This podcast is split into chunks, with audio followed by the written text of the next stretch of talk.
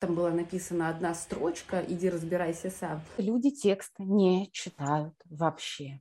Пускай их души горят в аду, так, дадим пользователю такое задание. Ты сидишь и наблюдаешь, как он бедненький там страдает. Они говорят, ну да, типа, все норм, а я вижу, что там не норм. Задизейбленные кнопки, блин. Ребята, перестаньте делать задизейбленные кнопки. Честно говоря, я, я услышал то, чего я боялся услышать. А, а ты как думал? Я думал, ты мне скажешь, чувак, подожди, я тебе сейчас скажу, на самом деле ты просто не владеешь инструментом, надо вот так, так и так. Нет никаких волшебных пар палочек, и волшебная палочка – это процессы. Самые мои худшие опасения, они оправдались. Кто подключился сегодня, спасибо. Надеемся с Настей сделать э, эту встречу полезной для вас. Вот, давайте представлюсь. Меня зовут Андрей. Э, может быть, с кем-то из вас мы виделись э, на нашем очном этапе в Сароне в Тель-Авиве. А, значит, мой бэкграунд, э, у меня около 15 лет работы в граф-дизайне. Потом у меня был перерыв небольшой, года на три я вообще ушел из этой области. И как раз в это время репатриировался в Израиль и здесь решил как бы вернуться в профессию. Вот, но увидел, что здесь на рынке больше востребованный UI UX дизайн. Я был далек от этого, то есть касался, может быть, так э, в разработке сайтов э, по мере необходимости, да, в рамках работы над какими-то брендинговыми проектами, но не как основной вид деятельности. И, значит, я начал интересоваться, что это такое, и э, был приятно удивлен, что мне, ну, как бы мне стало, мне стала интересна эта тема, вот, э, почувствовал, что было бы, было бы приятно в этом работать. Э, прошел э, менторинг, менторинг у одной продуктовой питерской команды, то есть э, они меня менторили, потом я с ними поработал в паре продуктов. Э, после этого сделал курс у Ильи Бирмана из бюро. И, собственно, последние полгода я как бы непосредственно занимаюсь UI UX дизайном э, в израильской хай-тек компании, которая занимается производством э, значит, решений, как hardware решений, то есть девайсов непосредственно для обработки и передачи видео и аудиосигналов. Также там есть э, cloud-based продукты, on-prem продукты и embedded интерфейсы самих этих устройств. Э, так получилось, что я, э, вот это реальный кейс, да, я пришел э, в компанию, и я там один дизайнер. И я начинающий, у меня тысяча вопросов, и я понимаю, что нету рядом человека, ну, то есть самый быстрый рост у дизайнера, ну, наверное, в любой профессии случается, когда ты работаешь рядом с мастерами. Вот. Мне приходится, естественно, вот на те азы, которые я получил, копать информацию самому по мере как бы того, как я сталкиваюсь с какими-то задачами, которые мне нужно решать э, ежедневно. Вот. И э, я, пользуясь случаем, очень рад, что у меня есть возможность пообщаться с Настей. Настя over experienced product дизайнер. Сейчас она представит сама себя. А, ну и начнем. И тема нашей сегодняшней встречи, сегодняшней встречи – это продуктовый дизайн, работа над продуктом. Мы попробуем пробежаться прям поэтапно с Каздева и до передачи в разработку, да, Настя? Да. Все, супер, тебе слово давай, а я буду как бы тебя закидывать вопросиками. Ну, я не знаю, насколько я, конечно, overqualificated, вот, но в продуктовом дизайне я э, ну, я бы сказала так, э, когда я начала этим заниматься, понятия продуктовый дизайн еще не было. Было такое понятие, как дизайн интерфейсов, и занимаюсь этим я всю свою профессиональную жизнь. Вот. А, в дизайн я пришла еще в университете, и вначале я занималась э, там всякие мелкие фриланс-заказы брала по типографии, там полиграфия, флайеры, вот. А потом я попала на место, на первое место своей работы, и там уже как бы э, появилась первая возможность работать с интерфейсами. Там я делала лендинги, ну, всякие такие простые штуки, и постепенно как бы начинала понимать, что дизайн – это не про просто красивый как бы сайтик. Вот, что на самом деле есть, э, что такое понятие, там, как проектирование более сложных систем, и меня как бы все это стало очень интересовать, и потом я уже поняла, что я не хочу работать там с маркетингом, а, еще с какими-то такими вещами, я хочу конкретно заниматься разработкой продукта. То есть хотела заниматься разработкой более сложных интерфейсов. И вот э, следующее место моей работы, оно уже было в Якоме, и там, собственно, и началась продуктовая работа. Вот. И, в общем, за сколько я где-то, получается, ну, с 15 года а сейчас 22-й, ну, это 7 лет где-то, вот, за 7 лет э, своего профессионального пути я прошла огонь, воду, медные трубы, и после того, что я прошла, там можно сказать, что э, э, после такого в цирке люди не смеются. Э, вот, почему? Потому что мне как раз не было возможности а, сразу же залететь в какую-то классную крупную IT-компанию с нормальными процессами. И я часто попадала в ситуации, когда мне процессы приходилось выстраивать самой, с нуля, и разбираться в этом во всем самой. Вот. И иногда мотивации у людей вокруг, как бы там в этом разбираться,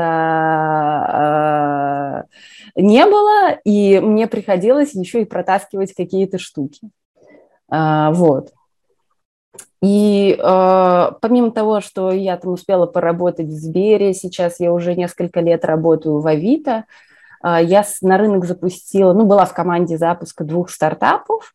Один из них э, питерский э, glammy.ru, и второй – это московский e-grocery GoLama.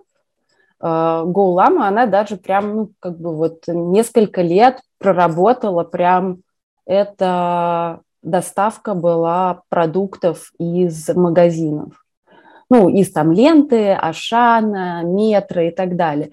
Был вот а, период бума, когда начали все делать эти доставки. Яндекс тогда начал лавку свою делать. Вот мы были еще раньше лавки. И нашим э, конкурентом был тогда э, этот, Сбермаркет. Вот. Э, он назывался Инстамарт. И были мы. Вот. И Инстамарт перешел к Сберу, а мы в последний момент не смогли там продаться Магниту, и, в общем, всю эту историю решили распустить.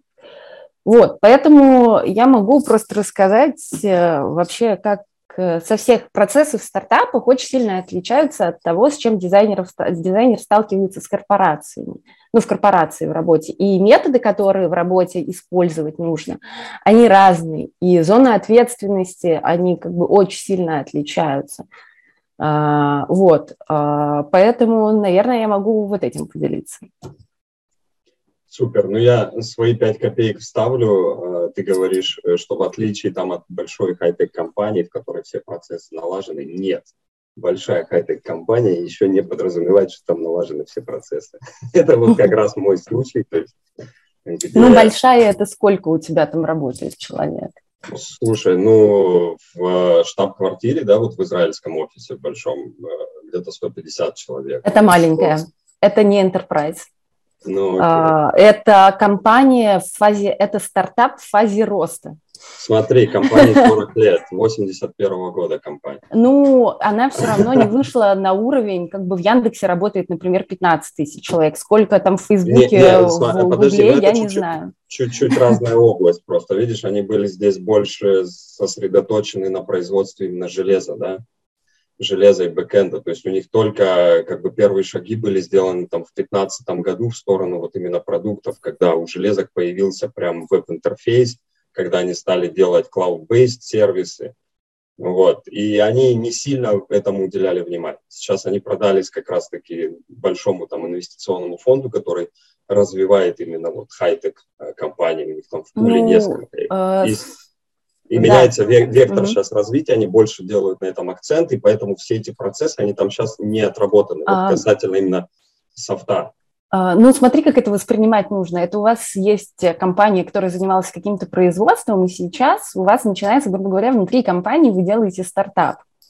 А, такое бывает, например, и там, я не знаю, если взять любую, там, Google, Facebook и так далее, у них внутри зачастую бывают какие-то проекты, а, команды, ну, понятное дело, что там уже люди участвуют, которые все обучены этим IT-процессам и не знают, как все делать, но они тоже начинают какие-то штуки с нуля, и там еще как бы не проработанная бизнес-модель, не просчитанная экономика, они экспериментируют, они исследуют. Это получается такой типа стартап внутри корпорации или стартап внутри компании. Это частая ситуация, когда а, ну, какой-то бизнес, он решает там цифровизироваться, автоматизироваться, ну, вот какие-то такие процессы запустить.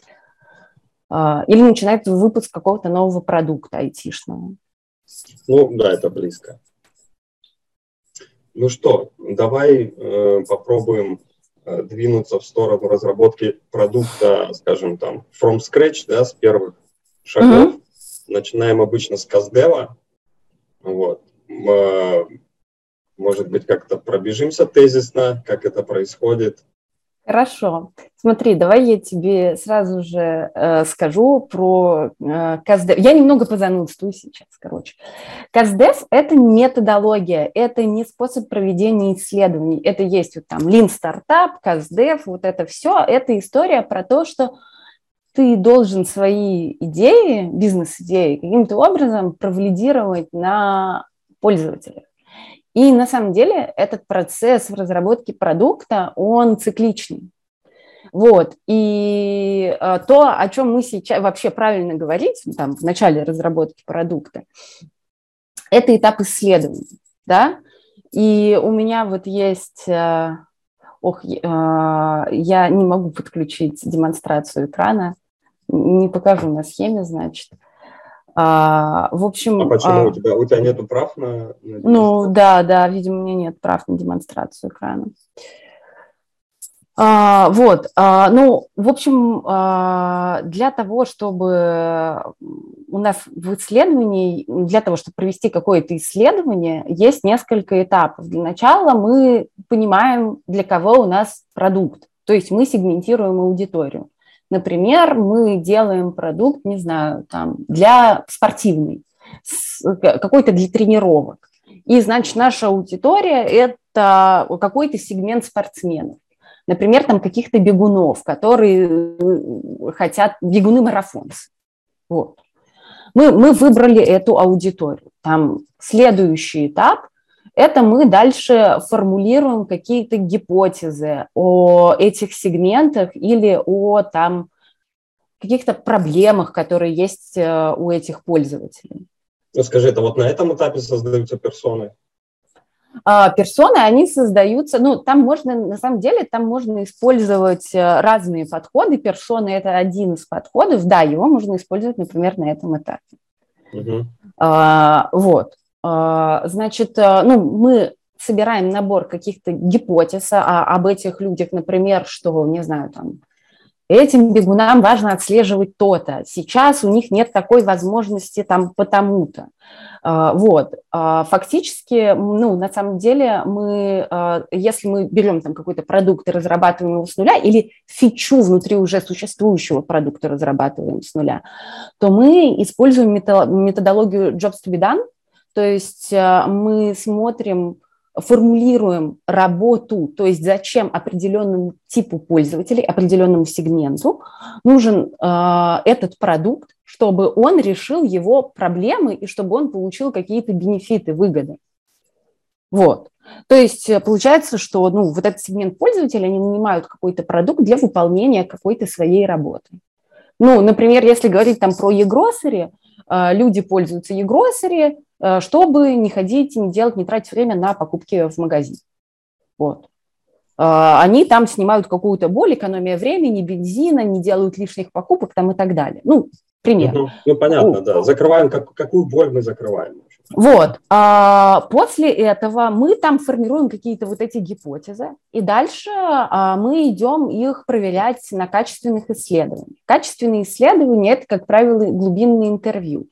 А, при этом у каждых, там есть разные типы проведения глубинного интервью в зависимости от того, какой дальше будет использоваться фреймворк для упаковки. То есть как мы будем записывать и интерпретировать те результаты, которые мы из глубинного интервью получили. И, а, например, в корпорациях а, люди, когда работают, они часто работают, дорабатывают какую-то штуку, которая уже есть. И поэтому они используют CGM.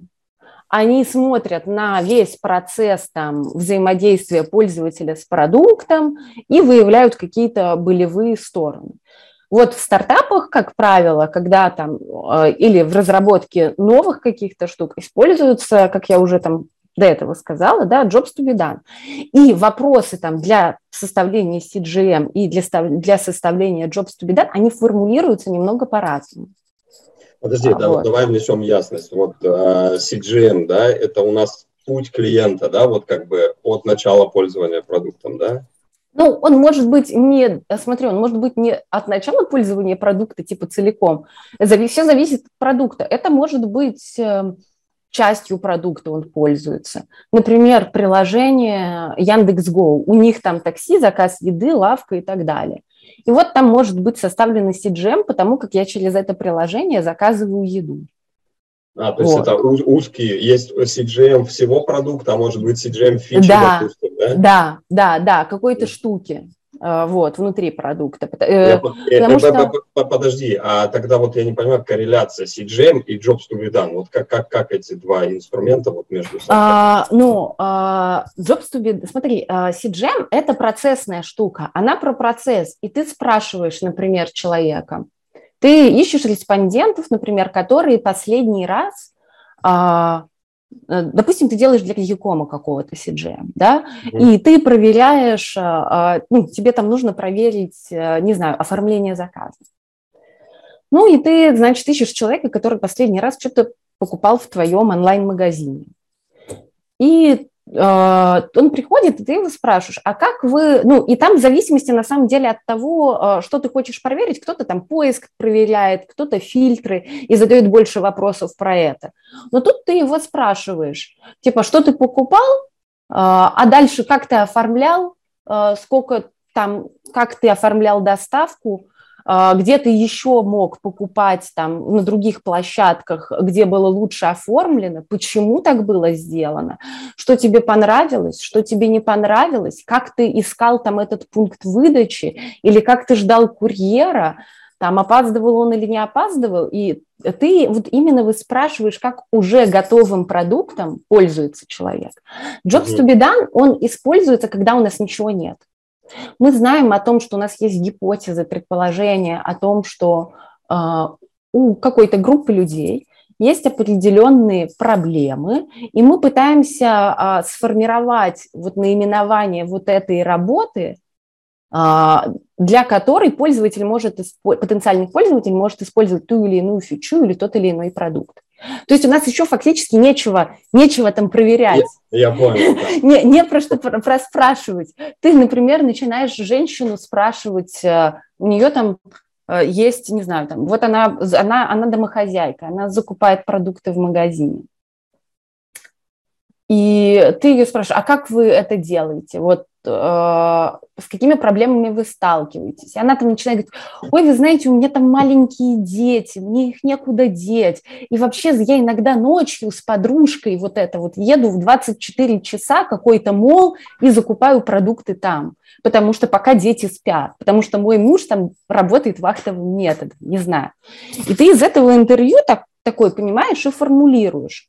Ага, э, значит, э, такие у нее боли, такие-то у нее там есть, что-то она хочет получить. Вот. На ну, самом это, деле... Ну, это про, про, ну, про цели, да, я понял. А да. А CGM это уже когда мы исследуем процессы. Да, да, да, я да. Понял. Uh, я на самом деле потом скину документ, там есть прямо такие примеры и рамочки про то, как использовать, короче, эти фреймворки вот, uh, в своей работе. А, вот, так что, в общем, а, а, все начинается с этого. И еще как бы вот разница основная, что, как правило, в корпорации есть отдельные люди, которые, ну, в крупных IT-компаниях, давайте так, в крупных IT-компаниях, в которых работает там уже порядка несколько, нескольких тысяч человек. Там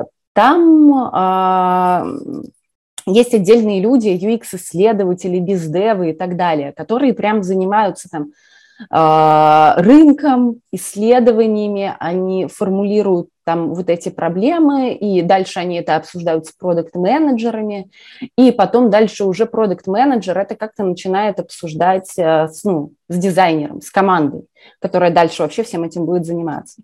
В стартапах ситуация, там есть CPO, который обычный, ну, в лучшем случае есть еще один продукт-менеджер, один дизайнер, который делает все, отдельного исследователя нет.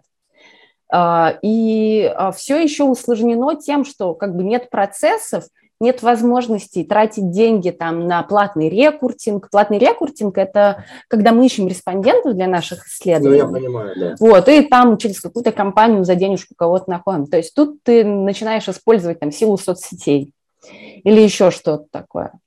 Вот, и, э, ну, на самом деле, для того, чтобы понять, короче, что делать в продукте, а, нужно, а, ну, в стартапе нужно пройти вот эту стадию исследований, а не просто получить там а, какую-то выжимку, потому что, ну, я не знаю, мне ни разу не, не получилось такого, что мне просто принесли там список каких-то формулировок в формате «я как пользователь хочу то-то, то-то», потому что, ну, не поняв э, саму аудиторию, не пообщавшись с ним, типа, очень сложно прочувствовать, а что им надо на самом деле, как они себя реально ведут, чего они хотят.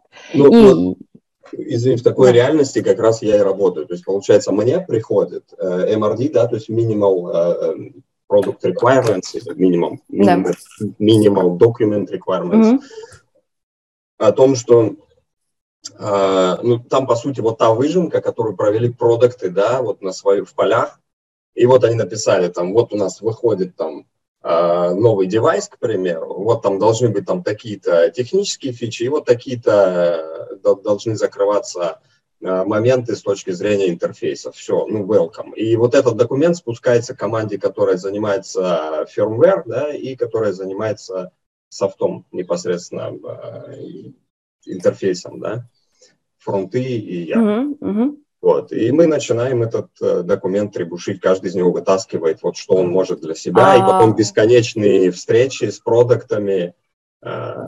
Ну, э, смотрите, на самом деле вопрос в том, что нужно, как мне кажется, в такой ситуации, во-первых, э, как только ты получаешь документ просто этот, ты сразу же такой, Продукт, привет, я здесь, давай обсудим, что ты мне написал. Так это обычно я, а, Вот, а, ну, друг, я, я говорю, нет никаких других вариантов.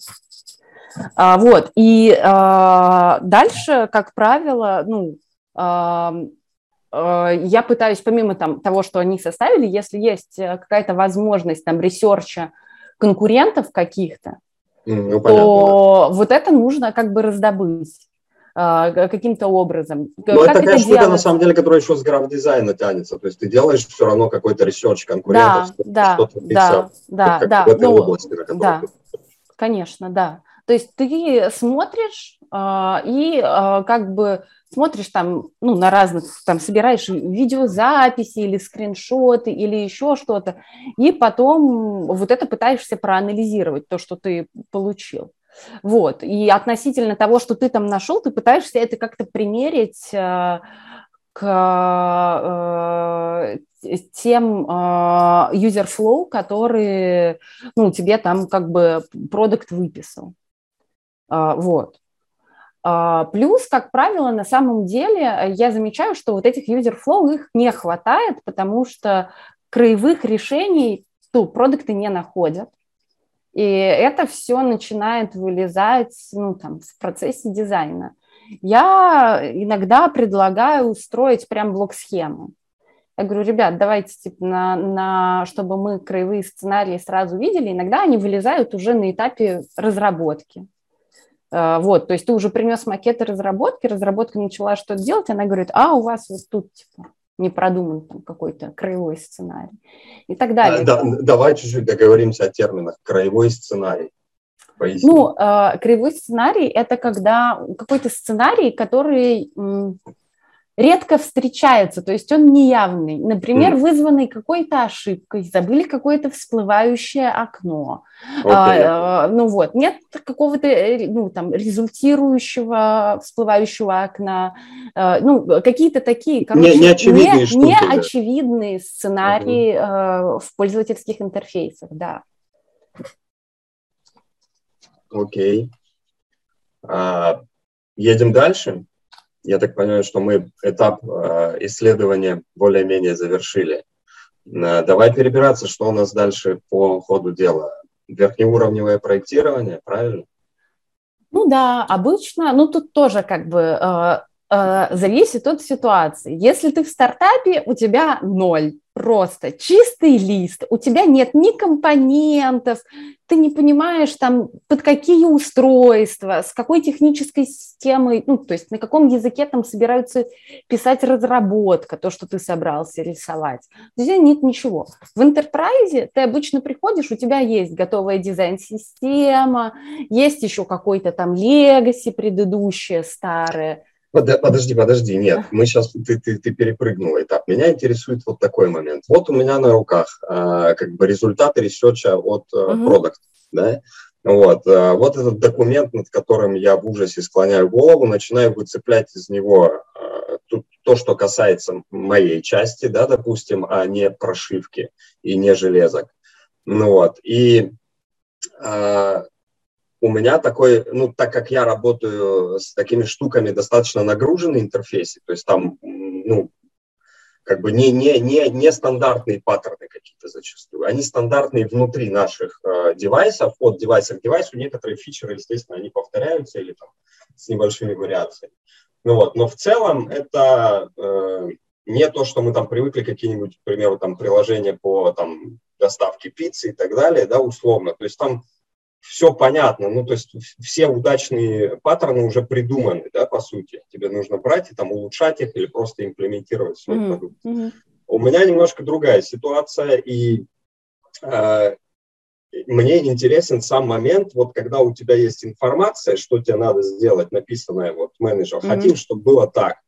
А дальше тебе нужно придумать, да, в каком виде это можно представить, там, какой-нибудь, допустим, роутинг, там, сотни устройств, как это будет матрица, или это будет построчно с какими-то дропдаунами, вот просто форма, да, всего этого. Mm-hmm. Как я это делаю? Mm-hmm. То есть я начинаю вытаскивать какие-то сущности сначала, да, то есть выписываю себе эти сущности, там, атрибуты этих сущностей, смотрю, как они относятся. Вот эти моменты я хотел у тебя уточнить. Ну, смотри, что да. я чувствую, мне прям не хватает да. квалификации. Я иногда прям зарываюсь на целый день. То есть я нарисую какие-то сумасшедшие флоу-чарты, на следующее утро прихожу и понимаю, что нет, фигня. Ну, то есть я вот ну, усложняю сильно, начинаю опять. А, ну, смотри, а, ты на самом деле начинаешь действовать очень-то правильно. Если у тебя там, я, например, занималась на одном месте там логистическими системами. Вот, во-первых, конечно, э, э, ну, вначале, когда ты получаешь такую, такую штуку, вообще хорошо бы, чтобы тебе твой продукт ставил отдельную задачу, а не просто приносил вот этот общий документ, и ты где-то там находишь вот эти вещи, которые тебе нужны. Вы с ним договариваетесь еще ну, о том... Я, я, я, может быть, гоню на продуктов, но у нас там как бы есть табла, да, и там разбито, в принципе, ну вот что касается там интерфейса, что касается firmware и так далее. Не то, что там каждое слово достаю. Но вот я имею в виду, что потом из вот этой писанины я начинаю извлекать вот, вот эти сущности, пытаться, ну да, то есть, Но... понять, что у меня есть там, окей, у меня там есть декодер, у меня есть энкодер, у меня есть группы, у uh-huh. меня есть юзеры, у меня есть uh-huh. там разные роли юзеров, да, у меня есть там, ну, понимаешь, да? Ну, да, ну, ну и вот смотри, все, ты, ты вот эти вещи, которые ты вытащил, ты их должен вообще по сценарно на маленькие сценарии разложить для начала, потому что ты иначе будешь очень сильно закапываться. Слушай, вот. я, извини, я тебе скажу так, что сценариев, вот, к примеру, у меня сейчас в работе э, есть серия устройств, да, и у них есть cloud-based продукт, который их менеджерит, да, то есть у каждого устройства есть свои embedded интерфейсы, ну вот, и, а это такой менеджер устройств. Э, то есть это там... Э, ну смотри, веб, короткий, веб, короткий, короткий сценарий. Объясняю тебе. А, если у тебя есть менеджер устройств, значит, ты управляешь а, каким-то набором устройств, да, которые там есть. Какие-то Я имею в виду, что там этих сценариев, ну вот реально пользовательских, их несколько десятков. Прям. Да, а ты как думал? Ты разбиваешь это все на маленькие сценарии потому что рисовать одну большую штуку и коммититься на проработку сразу же огромного решения, а, ты потом огребешь себе гораздо больше проблем. Смотри, а, я, я пробовал, я пробовал, я тебе ну. расскажу. То есть, когда я там ну. выделил, ну, как бы основные, да, моменты, основные сценарии, пошел от них, и э, потом э, там на очередном каком-то совещании выясняю, а вот смотри, а они еще должны из этого места вот, вот эту иметь возможность, еще вот эту и вот эту. Ну да. И ты понимаешь, что все, оно рушится, короче. Ну то, что ты вот там на, на, на основании, к примеру, четырех сценариев, которые я сделал, которые все как бы между собой взаимодействуют, да, ну вот, и, ну вот конкретно я говорю, routing, там очень такая... Ну, я смотри, ты не должен макеты рисовать. Для начала ты Нет, должен... это на уровне flowchart-а. Вот, вот, то есть вначале нужно как-то просто определиться, да, такое может быть, что тебе скажут, что, а, там еще какие-то сценарии. К сожалению, эта работа не твоя, по сути, это работа продукта, чтобы нормально в какой-то момент с тобой скоммуницировать, и чтобы вы поняли, где, э, где там должны точки пересечения сценариев каких-то, короче говоря. Ну, точки ну, входа то есть, как разные. Крути, извини, мы начинаем с сценариев. Да, да, да то вот, после того, как вы там как-то определились, раз, вы можете разбить эти сценарии еще на какие-то там обобщенные блоки, чтобы было тоже проще разрабатывать. Вот, что, например, эта группа сценариев там посвящена этому, они как-то там взаимосвязаны, эта группа там еще чему-то. Вот, и потом дальше ты вот уже делаешь, как это же, research конкурентов, и э, дальше, так как ты делаешь высоконагруженные системы, и на самом деле я, ну, всегда обычно в таких ситуациях есть сложность найти э, интерфейсы конкурентов. Э, они сложно, как бы, да. да. Там не да, так много конкурентов. Да, их, не, их да. не так много, найти И не сложно. всегда у них хорошие решения, что самое Вот, интересное. да. То э, дальше, э, ну, э, да, ты делаешь какое-то верхнеуровневое прототипирование, если у тебя нету дизайн-системы готовой. Вот. А, и, а, соответственно, тут единственное, что ты можешь сделать, это руководствоваться логикой и общеизвестными правилами. Вот, вообще построение любого интерфейса – это руководство логикой. А, вот, логикой того, ну, насколько удобно там этим будет просто пользоваться, насколько это логично. А проверить то, насколько логично ты построил интерфейс, можно только проведя качественные исследования. Никаких других вариантов как бы не существует.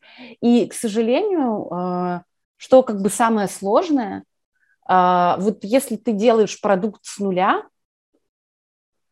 то ну, его лучше, короче говоря, исследовать пораньше, какие-то части сценариев пытаться провести тесты, посмотреть, как этим пользуются пользователи, потому что потом э, очень высокие риски того, что проделана огромная работа, разработка, все дела. А оказывается, что сценарии, ну, как бы настолько там пользователям непонятны, что, ну, как сказать, обычно в таких системах а, люди учатся, они обучаются сами пользоваться, они читают инструкции, всякое такое. То есть у тебя, например, нету задачи там повышать какой-нибудь ретеншн, следить за какими-нибудь метриками. У тебя нужно использовать а, какие-то фреймворки, которые скорее основываются на скорости работы и том, насколько это интуитивно понятно. Ну, именно так, да. Вот. А поэтому... И насколько это как бы общепринято в этой области, да, потому да, что некоторые да. вещи, такой интересный тоже момент с точки зрения интерфейса, да, многие штуки перешли вот в digital интерфейс буквально с э, аналоговых пультов, mm-hmm. да, вот аналоговых микшеров. Вот они привыкли, что им проще делать, чтобы это было в виде крутилки, чтобы там радиальная шкала была, а не вертикальная, потому что это ну вот исторически. Да, так потому что это пользовательский паттерн. И тут опять же, кстати, например, вот если говорить про ранние исследования, и ты делаешь какой-то интерфейс, ну, ты не знаешь, как его делать, и ты вот на раннем этапе находишься, то тут ты просто идешь к человеку и говоришь, а как ты это делал с физическим объектом? И ты там его начинаешь просто досконально доспрашивать. А что ты нажимал? А сколько времени ты там на это потратил? А какой был результат? А что ты делал потом? И после того, как ты эту информацию получил, ты такой думаешь, как бы для него это все удобно можно было визуализировать. Вот. Ну, когда я делала логистические системы, я именно так и поступала. Приходила к логистам и говорила, ну, рассказывайте, что как, как вы делаете, на какие кнопки нажимаете, э, как маршрут прокладываете. Э, вот. Э, ну, и на основании этого там уже, короче, пыталась это, ну, как-то отрисовать интерфейс, потом опять приходила к ним уже с этим интерфейсом, говорю, вы тут что-нибудь поняли? Они такие, ничего не понял. Ну, и ты такой, понятно, пойду порисую еще. И, к сожалению, ну, нету, особенно когда ты делаешь какие-то такие сложные вещи, а, нету, ну, универсальные паттерны, это только логика, ну, то есть а, умение там логически мыслить, умение находить вот эти вот пересечения всех этих сценариев, их там может быть очень много, а, логически строить интерфейс и знать а, правила, как работать, ну, правила дизайна общие, как работать там с высоконагруженными интерфейсами, со всякими там сложными таблицами, как проектировать такие интерфейсы, чтобы пользователь там с минимальным количеством кликов мог получить какой-то результат.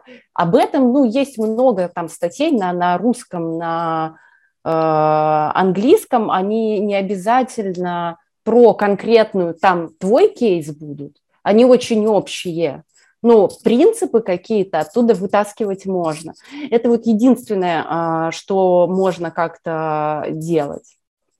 Ну, это да, опять же, это мы переходим в ту область, на которой я более-менее уже чувствую почву под ногами. У меня вот э, реальная фрустрация, я тебе говорю, происходит на моменте того, как я от PRD перехожу вот к верхнеуровневому проектированию. То есть э, я понимаю, вот сценарий логично, да, ты объяснила, но вот э, я как бы э, пытаюсь это э, применить вот к той рабочей среде, в которой я нахожусь, я понимаю, что там а, есть roadmap там на квартал, к примеру, да, вот по и там на, на год roadmap по выходу девайсов, да, вот какие-то майлстоуны, и никто не будет заморачиваться, вот, ну, то есть тратить время на прописывание всех этих сценариев оно не заложено туда изначально, понимаешь? То есть ну, там... э, эта проблема, значит, эта проблема, она характерна для многих компаний, кто внедряет у себя IT там какое-то. Это проблема продуктовой культуры. К сожалению, э, ну, как бы, я не знаю, у меня есть знакомый, кто там уезжал из России, поработав здесь, там, в сильных командах, и они говорят, что мы там приезжаем. Вот у меня знакомый уехал в Австралию. Он делал голосовой поиск Алисы в Яндексе. А, вот. И он говорит, что просто там как бы продуктовая культура на, на уровне... Зачатки. Ну, он уехал в Канву, то есть это тоже как бы крупный графический редактор, но он сказал, что хаоса там было гораздо больше, хотя вот ну, в Яндексе тоже есть разные команды, там везде в каждой команде по-разному, в некоторых командах тоже как бы хаос. Вот, и обычно в таких случаях а, это очень сложно. Ну, то есть это такая большая работа, которую должен проводить дизайнер. В одном месте мне удалось, но это ты выстраиваешь процессы, ты занимаешься вот выстраиванием виду, да, сменить как бы парадигму. А, да, да, это начинаешь, это ужасно. Это, ну, как бы, вот тут э, уже пишут, что ха-ха, в Израиле это прям просто вообще невозможно. Но, как мне кажется, а, в России очень близкий, ну, вот если смотреть не крупный бизнес, а я попала на ситуацию с процессами, работая, ну, как бы не там в интерпрайзе, а, а в более маленькой компании, а, там все диктуется как бы одним или двумя людьми, очень авторитарно, и тебя никто не хочет слушать. и э, протаскивать какие-то свои вещи нереально сложно, притом ты пытаешься как-то их там оправдать какими-то, да вы почитаете статьи, да вы посмотрите, как это вообще все должно работать, ну, тебя абсолютно не слышат, и сделать это очень тяжело. И ты просто начинаешь, а, значит, выстраивать это все там как-то с нуля, начиная с взаимодействия, ну, как бы того круга, который находится вот рядом, рядом с тобой, да, то есть там менеджер, разработчики, там еще один менеджер, короче, какой-нибудь, и вы пытаетесь вот там как-то, вы начинаете как бы договариваться, да боже, так невозможно работать, давайте мы уже что-нибудь придумаем, и хотя бы вот на этом уровне пытаться. И потом тогда через какое-то время, а, ну, у меня получилось немного, по крайней мере, вот эту историю про итеративность, про исследование, а, немного протащить. Вот. Но это все равно было далеко, как бы очень далеко от идеала, но ну, честно говоря, я, я услышал то, чего я боялся услышать. Потому что я ну, ты мне скажешь, чувак, подожди, я тебе сейчас скажу, на самом деле ты просто не владеешь инструментом, надо вот так, так и так. Оказывается, вот самые мои худшие опасения, ну. они оправдались. Э, вот, к сожалению... Что волшебной палочки ты мне не дашь. Э, да, к сожалению, нет никаких волшебных палочек, и волшебная палочка – это процессы. Вот, э, которая, ну, как, во-первых, ну, она, она сильно... Проблема обычно вот твои, которые я вижу, это то, что у вас, ну, как бы недоисследованы какие-то места. Да, очень сильно Э, и в какой-то... И ты находишься еще и в узком горлышке uh этого всего процесса, из-за чего я считаю, что дизайнер – это очень нервная работа на самом деле. А, ну вот. да, тут, и тут если смотреть как бы вот на Mailstone проект, тут менеджеры сделали свою работу, все, они сгрузили мне. Разработка ждет, окей, давай. ну, как вот, бы, давай. но на самом деле это а, максимально неправильный подход. Просто как бы нет, так не должно быть. Смотри, а, я есть, да, я, я могу рассказать, типа, как немного улучшить процессы. Давай. Вот, а, смотри, а, ну, многие используют такую штуку, как Double Diamond, оно еще есть Triple Diamond. Ну, короче, это фреймворк, он есть э, в разных эм, интерпретациях. Вот. А для маленьких команд, ну, как мне кажется, там Triple Diamond лучше сработает. Это фреймворк, который придумала компания Zendesk. Они, кстати, вроде бы тоже делают. У них не совсем такой простой продукт у Zendesk, это не яком какой-то, а, там они что-то сложное делают. И, значит, работает это все по принципу, что а, почему там это называется triple diamond, потому что у нас есть такие типа треугольнички три штучки.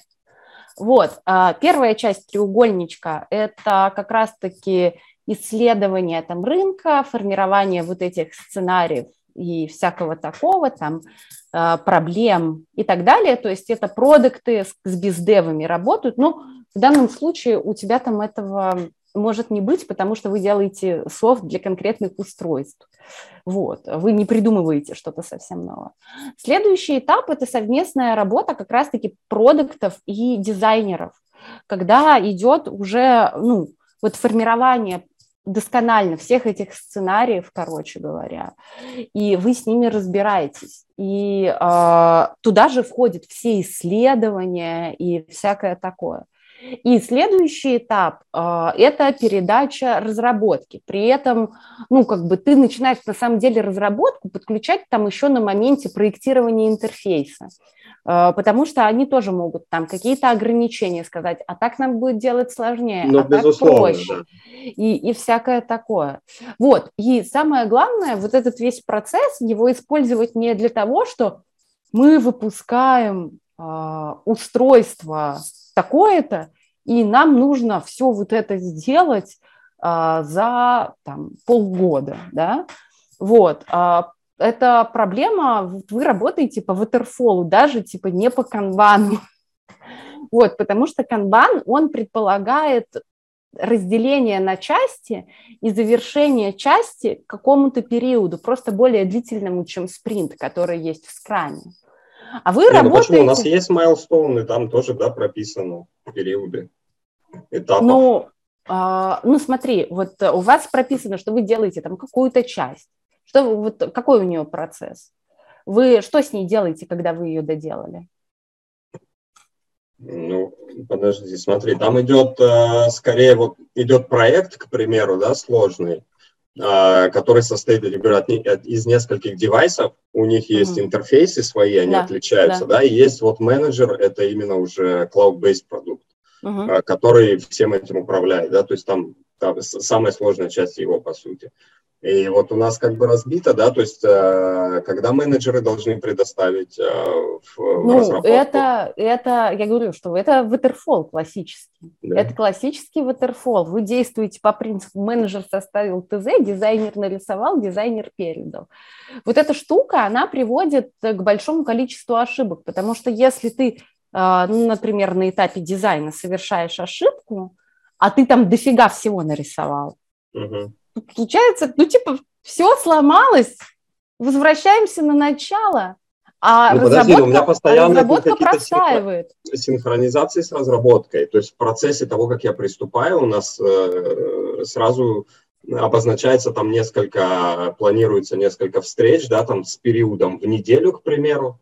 Ну вот, и обозначается, что какие штуки мы закрываем. Вот уже внутри этого большого периода, большого майлстоуна, да, мы встречаемся сами командой, допустим, представители firmware, да, которые будут нас ограничивать с точки технической э, точки зрения, представитель там я, фронтенд и продукт, который за этим всем как бы ну, менеджерит этот проект. То есть э, фронтенд будет меня ограничивать с точки зрения там простоты э, скорости загрузки, простоты реализации и так далее, и так далее, да, вот, а нас вместе с фронтендом будет ограничивать firmware с точки зрения уже непосредственно а, технических Бэка. возможностей ну, да. реализации этого.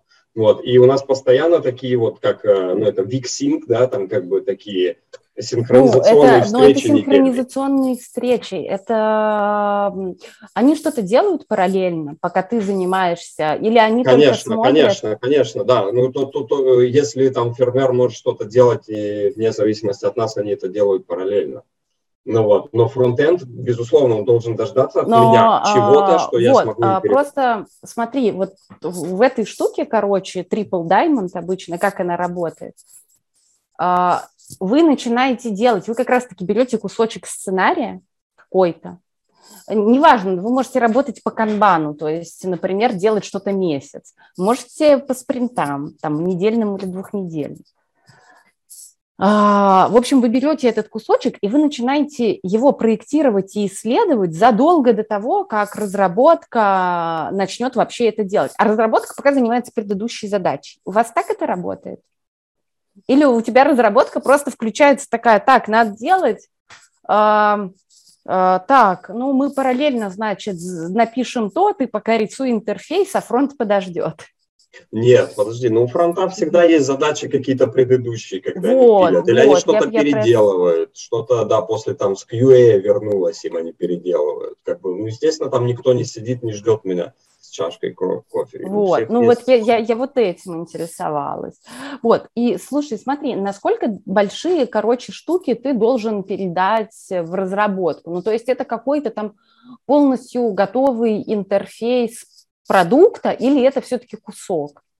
Нет, э, я бы сказал, что это полностью... Ну, смотри, опять же, вот что касается, к примеру, работы над embedded интерфейсами э, устройств, да, там все просто. Я сейчас э, закончил сборку э, UI-кита, сейчас пришел хороший парень фронтенд, мы с ним договорились, что уже закодить э, определенные ну, да, типа элементы. компоненты, да. Да, да, да, да. Вот, то есть у нас ну, будет создаваться что-то похожее на дизайн-систему. Вот. И, но это именно что касается э, дизайна embedded интерфейса, потому что а другие продукты там другая история немножко. А эти, в принципе, они уже накидываются достаточно быстро. То есть если ты mm. на верхнеуровневом проектировании, ну вот сложил все эти сценарии, они у тебя не конфликтуют друг с другом, все нормально, ну вот собрать мне его, это ну, вопрос вот э, поставить там э, трек, фу, точнее, плейлист какой-нибудь на 8 часов и быстренько его накидать, понимаешь, потому что уже готовые лайауты, и скинуть это в разработку, заапрувить у менеджера и скинуть в разработку. Вот. То, что касается сложных каких-то штук, ну, там все, там бардак полный. Ну, вот. Ну, То есть смотри. делаются какие, какие-то куски, mm-hmm. они там идут на утверждение, потом что-то передали в разработку, тут бац, задним числом вылазит, что ага, мы вот эту штуку, короче, не это, не учли, давайте, назад, доделываем. Ну, есть, а, ну, у меня в работе это совершенно, ну, то есть, на самом деле процесс у тебя не такой плохой, ты вот подробнее описал, у тебя все не так плохо на самом деле. А то, что ты описываешь, что э, в каких-то местах у тебя происходит, ну, вот этот вот, э, что-то вы там не отследили, это просто лечится, ну, более частыми синками. Нет, то, что, смотри, то, что не отследили, я понимаю, что это очень, ну, вполне себе рабочая ситуация.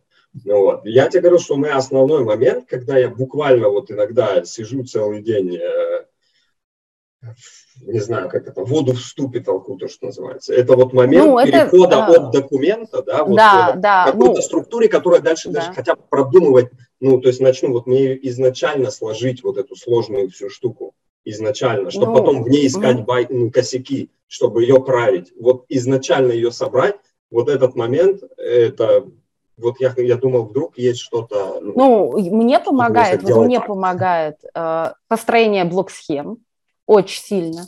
Нет, ну, вот когда это, это сложная штука, да, а, какие-то такие вещи.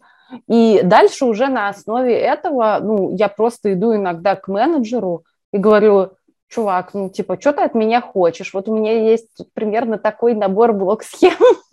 давай, давай обсудим. Смотри, я вот именно про рождение этих блок-схем, понимаешь? Я тебе попытался объяснить, что я делаю. То есть я извлекаю сначала вот эти слова, пытаюсь понять, какие сущности у меня есть, потом пытаюсь понять, да, какие у них есть свойства, какие у них атрибуты, какие у них... Ну, это то, что называется, наверное, вот карта сущностей, да, условно. Ну, да, Разные да. термины.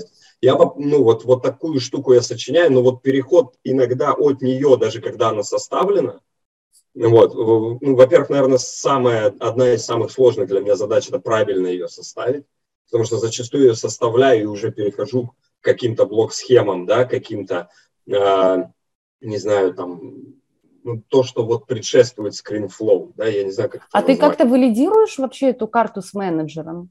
Конечно, Конечно. Ну, то есть, Но вы, мы, вы менеджер, мы, менеджеры, ну, иногда, вот я тебе говорю, иногда, то есть, э, э, они ее нормально даже не могут воспринять. Ну, то есть, ну, они говорят, ну да, типа, все норм, а я вижу, что там не норм. Ну, ну, потому что они не хотят так глубоко Ну, погружаться. потому что это значит, короче говоря, это значит менеджеры халявщики работать не хотят, потому что, ну, Я бы сказал, не привыкли, ты правильно сказал, не привыкли, просто сейчас сделали акцент на софте, они не привыкли с софтом. Они... А, вот, может быть, да, потому что они... То есть, представляешь, раньше бы... весь интерфейс ограничивался фронт-панел э, ну, физического устройства, да, что ты ну, там разместишь. Да, да. А теперь э, гораздо сложнее продукты. Вот, ну, как бы, возможно, проблема в самих этих менеджерах, что они сами не погружаются в это во все, и э, получается, что ты как бы остаешься со всем этим один на один, но мне помогает, мне все равно помогает обсуждение с кем-то. Э, если менеджеры не, не могут э, вникнуть в логику, можно пообщаться там с тем лидом разработки. Мне вообще, так, так вообще в целом, происходит. Вот, да. мне вообще обычно в целом вообще не важно, с кем разговаривать. А, вот, мне главное начать рассказывать, и я тогда на самом деле начинаю видеть выпадающие моменты. Ну да, ты сам как же. прогоняешь. Да, да ты сам ты прогоняешь, ты видишь эти выпадающие моменты. Ну, как бы, я тебе говорю, тут нет волшебной палочки. Сколько лет я этим занимаюсь, и Э, с разными вещами сталкивалась. Иногда вроде, знаешь, бывают ситуации, ну, вроде несложный продукт какой-то, ты занимаешься, ну, например, ты думаешь, Авито, что там такое? Одни объявления, ничего там такого быть не может. Но там есть некоторые такие какие-то узкие специализированные сценарии для каких-нибудь там профессиональных продавцов, которых вообще нигде нет. И ты сидишь и тоже думаешь, блин, а это же старый продукт, там дофига всего, и ты такой думаешь, это и эту часть затрагивает, и ту, и сю, и пятую, и десятую, ты даже толком не знаешь, как они работают, эти части. Ты, значит, начинаешь а, выяснять, потом ты как бы пытаешься все это в какую-то структуру собрать, и потом я начинаю, уже прихожу такая к менеджеру и говорю, ну, давай пообщаемся.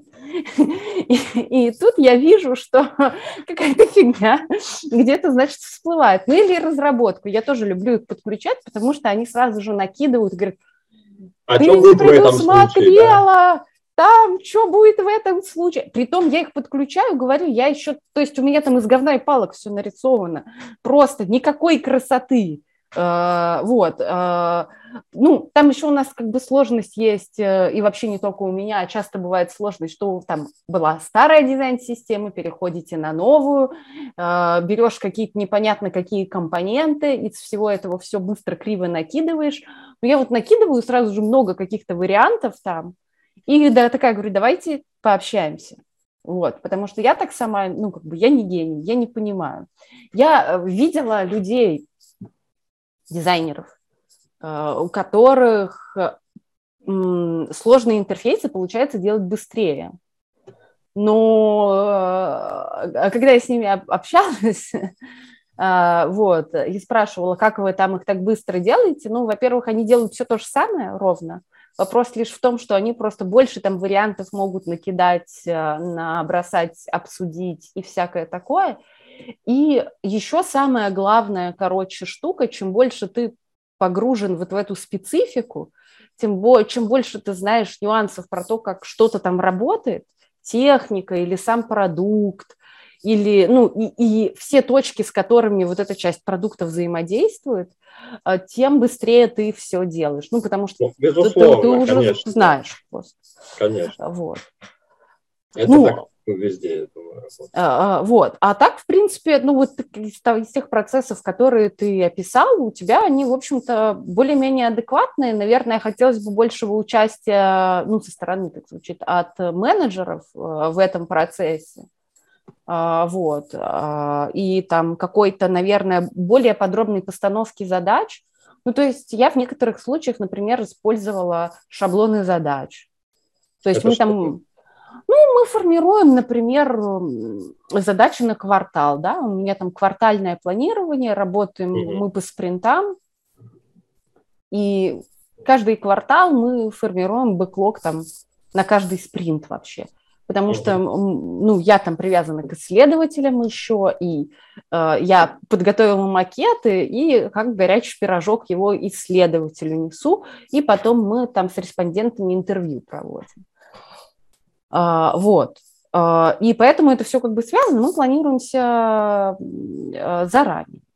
И для того, чтобы мне менеджер в адекватном виде поставил задачу, а не чтобы там была написана одна строчка, иди разбирайся сам. У меня была очень забавная задача, нужно было сделать э, текстовый чат-бот для регистрации профессиональных продавцов. Задача написана – сделать чат-бот для людей. Вот так и написано, просто.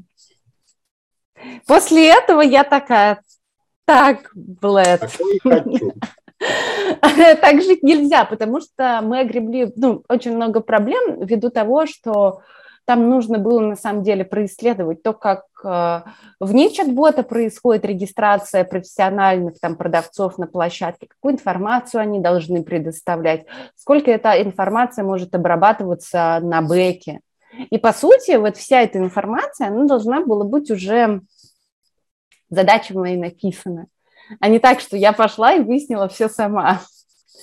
Ну и после этого я как бы составила шаблон задачи, в котором там были описаны каждый этап, что конкретно каждый флоу типа должен быть расписан, в который нужно отрисовать, какие точки соприкосновения с чем, с какими-то другими продуктами могут быть, какие там еще системы могут быть задействованы. И, ну, этот шаблон задач, он будет закреплен, мы джирой пользуемся. А, то есть ты имеешь в виду, что теперь любая новая задача, она идет в соответствии с этим шаблоном? Да, да. Да, ну, ты таким сказ... образом как бы так вот поднапрягла менеджеров. Да? да, да, я сказала, задача без шаблона не берется, в, не с незаполненным шаблоном, вообще в работу не берется. Потому что я говорю, я трачу время на другие вещи – ну, на которые как бы я не должна бегать по разным там командам разработки, писать в 100-500 чатиков, бегать каким-то там другим менеджерам совершенно и, и выяснять то, что должен ну, предоставить мне человек вообще в задаче. Угу. Вот. Ты можешь как бы тоже а, понять, как там оформить формат а, оформления задач для себя, какая тебе там зачастую частная информация нужна, и поговорить с менеджерами. Ну, это вот один из путей, как ты можешь повлиять на процесс и облегчить себе немного жизнь. Слушай, ну это уже, знаешь, такой fine-tuning. Я так понимаю, что все-таки основной, э, ну, вот такой серьезный провал, это вот реально то, что у нас абсолютно пренебрегается такой, такое понятие, как use cases, да, то есть сценарий, просто никто не хочет заморачиваться этой историей, а на самом деле Нет, вот то, с чего мы начали. Да, как ты, бы это от, ты от, должен прям продвигать, потому что если у тебя ну, нет деления на пользовательские сценарии, а, это можно, во-первых, а, это пользовательские сценарии офигенная вещь, потому что ты начинаешь понимать лучше на более коротких штуках, составляя их рядом друг с другом, а, насколько а, сложное переключение между этими маленькими сценариями в, том, в том-то я-то это как раз-таки начинаю хорошо понимать. Они почему, э, ну вот там, допустим, менеджеры, там, э, софтвер-директоры, они не хотят, да, на это распыляться, типа, тратить время. Потому что им типа понятно, и всем типа в общем понятно. А вот как раз, когда ты начинаешь в частности упираться, выясняется, что а вот здесь непонятно, а вот здесь непонятно, а вот здесь. И вот эти пустые дырки, они создают как раз проблемы вот на верхнеуровневом проектировании. И да, если как бы вот э, подсветить конкретно каждый сценарий, когда вот не всем в общем понятно, а давайте конкретно разобьем, вот сколько у нас их 20, вот давайте 20 опишем. И мы увидим все вот эти пересечения тут же. Э, ну, я говорю, вот из разговора сейчас, который у нас был с самого начала, да, вот начиная с КСД, я помню, что это на самом деле вот в нашем процессе это огромная дыра, которая ну, мне, по крайней мере, очень сильно облегчит задачу точно если ну, ее подлатать. Ну, вот. да. И, и, и, слушай, мне кажется, мы с тобой сейчас можем глубоко очень нырять. Может быть, давай продвинемся. А то да, да, диалог да. рискует быть, становиться интересным только нам с тобой. Да, да. Вот, а, смотри, давай я гляну, что у нас там дальше по плану. Угу. Вот, а, давай уже спустимся дальше в реализацию продукта. Может быть, угу. у тебя есть какие-то а, Э, ну, наработаны фишечки, приемы, которые позволяют как-то ми минимизировать количество пробных итераций, уже непосредственно вот в отрисовке интерфейсов, может быть, избежать каких-то заведомо неудачных решений. А, ну, а, смотри, в твоем случае это Такие гораздо... Да, а в твоем случае это вообще гораздо сложнее, ну, потому что во всех внутренних технических интерфейсах там а, ну, мало устоявшихся пользовательских паттернов каких-то. Но есть а, а, такие базовые вещи, которые в целом помогают просто ну, проектировать понятный пользователям интерфейс. Их можно, ну, как бы я это поняла, ну, то есть они какие-то описаны есть кем-то, где-то в интернете, какие-то вещи становятся понятными из а, а, как раз-таки UX-исследований. То есть ты когда там какой-то кусок интерфейса сделал, лучше его на UX-исследование отнести, посмотреть, как пользователь им вообще пользуется. Вот. А, ну, например, если у тебя есть какой-то там ну, основное, основной сценарий действия на странице, он, понятное дело, должен быть там выделен больше всего. Вот. Самая там типа главная экшен кнопка лучше там не делать э, пять синих кнопок на странице. Ну, лучше типа сделать, там, явный какой-то. Да. Э, да, да, да. Лучше делать, вот, даже если там на этой странице есть другие сценарии, если там есть какой-то сценарий, который главенствует над всеми, Например, не знаю, у тебя страница там перечня э, заказов каких-то, и э, ты эту страницу там как пользователь используешь для того, чтобы отслеживать какие-то там новые заказы свои, то понятное дело, что там основное это будет вкладка «Новые заказы» и поиск с поиском там по перечню там этих товаров новых заказов, например. Потом текст. Некоторые решают проблемы в интерфейсе текстом. А, этого делать не стоит, потому что люди текст не читают вообще. Вот, а, то есть, если ты надеешься на то, что ты там добавишь пояснительный текст, что сейчас вы будете что-то тут вот этим пользоваться вот так, нет, он не прочитает ничего. Люди вообще не замотивированы ничего читать. Я один раз проектировала тоже внутренний интерфейс, ко мне, значит, на исследование пришел респондент, и э, мы его спрашиваем. Ну, там сложный интерфейс такой, загрузки, значит, там прайс-листов, остатков, э, на, настройка лимитов для всего этого. И мы ему говорим, ну вот, что вы тут будете делать, у вас не получилось, не получилось у вас тут что-то сделать. А он говорит, что я буду делать? И там на самом деле написано, что надо сделать. Но он вообще не видит этого. Он говорит, что я буду делать? Я просто напишу в поддержку, просто буду писать в поддержку, чтобы вы мне там помогли. После этого я явно поняла, что не нужно рассчитывать на то, что кто-то... Э, люди, человек должен быть очень высоко замотивирован, чтобы прочитать какой-то текст. Вот, поэтому нужно 10 раз подумать о том, чтобы какое-то описание куда-то текстовое вставлять. Все должно быть интуитивно, понятно, без текста. А, вот, а потом, а, что еще, ну, а, из таких правильных штук, ну, не должно быть вещей, противоречащих, ну, на сценариев там в одной из страниц, не знаю, чтобы один сценарий противоречил логике там другого сценария. Вот. Ты имеешь в виду, что у тебя появляется какой-то другой неконсистентный паттерн поведения? Да, ну, ну да, да, да, типа параллельный, какой-то странный. Ну, то есть, ну, допустим, простой пример. На простом примере объясню, чтобы было понятно. Например, у тебя есть шторка. Шторка, которая вылазит ну, в мобильном приложении.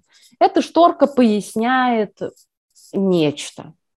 А, вот, и а, ты берешь и добавляешь еще на эту шторку крестик и кнопку там «Хорошо». Хотя на самом деле шторка вообще закрывается просто смахиванием, и это, ну, ну типа, э, базовый такой пользовательский паттерн. Понятное дело, что это можно там проверить на UX, но в целом э, закрыть и кнопка «Хорошо» в этом случае является просто избыточными, да, да. Ну, вот типа таких вещей -то тоже можно не делать. Потом хороший, а, у меня есть совет, часто, ну вот, какие-то нагруженные системы часто бывают, где нужно обработать много информации одновременно. И вот если ты работаешь с ситуацией, когда у тебя нужно выбрать много чего-то, потом применить к ним какой-то набор действий, то не надо делать так, что при выборе там каждого чекбокса у тебя происходит обновление страницы по какой-то причине или перезагрузка всего списка. Но это Здесь уже нужно... фронты, это уже с фронтами. Нет, нет, нет, нет. Здесь проработка самого сценария, что ты должен пользователю спокойно дать выбрать все, что он хотел, потом присвоить этим параметрам какие-то набор свойств, которые ты им хотел, и ну, добавить одну там кнопку «Сделать».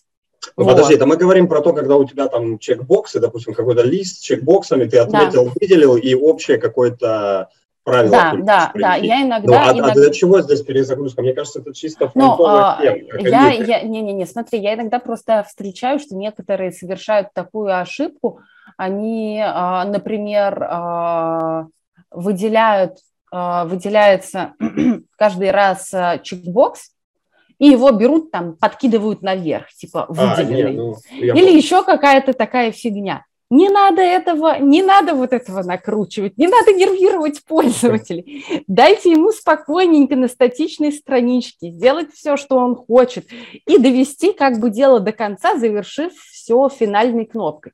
Вообще, на самом деле, вот эти а, изменение интерфейса без команды пользователя, ну, без нажатия его на какую-то финальную кнопку, это вообще не самая хорошая идея, mm-hmm. потому что оно людям пугает. в некоторых случаях, а, ну, может, не то, что пугает, оно зачастую не ускоряет им процесс работы ни разу.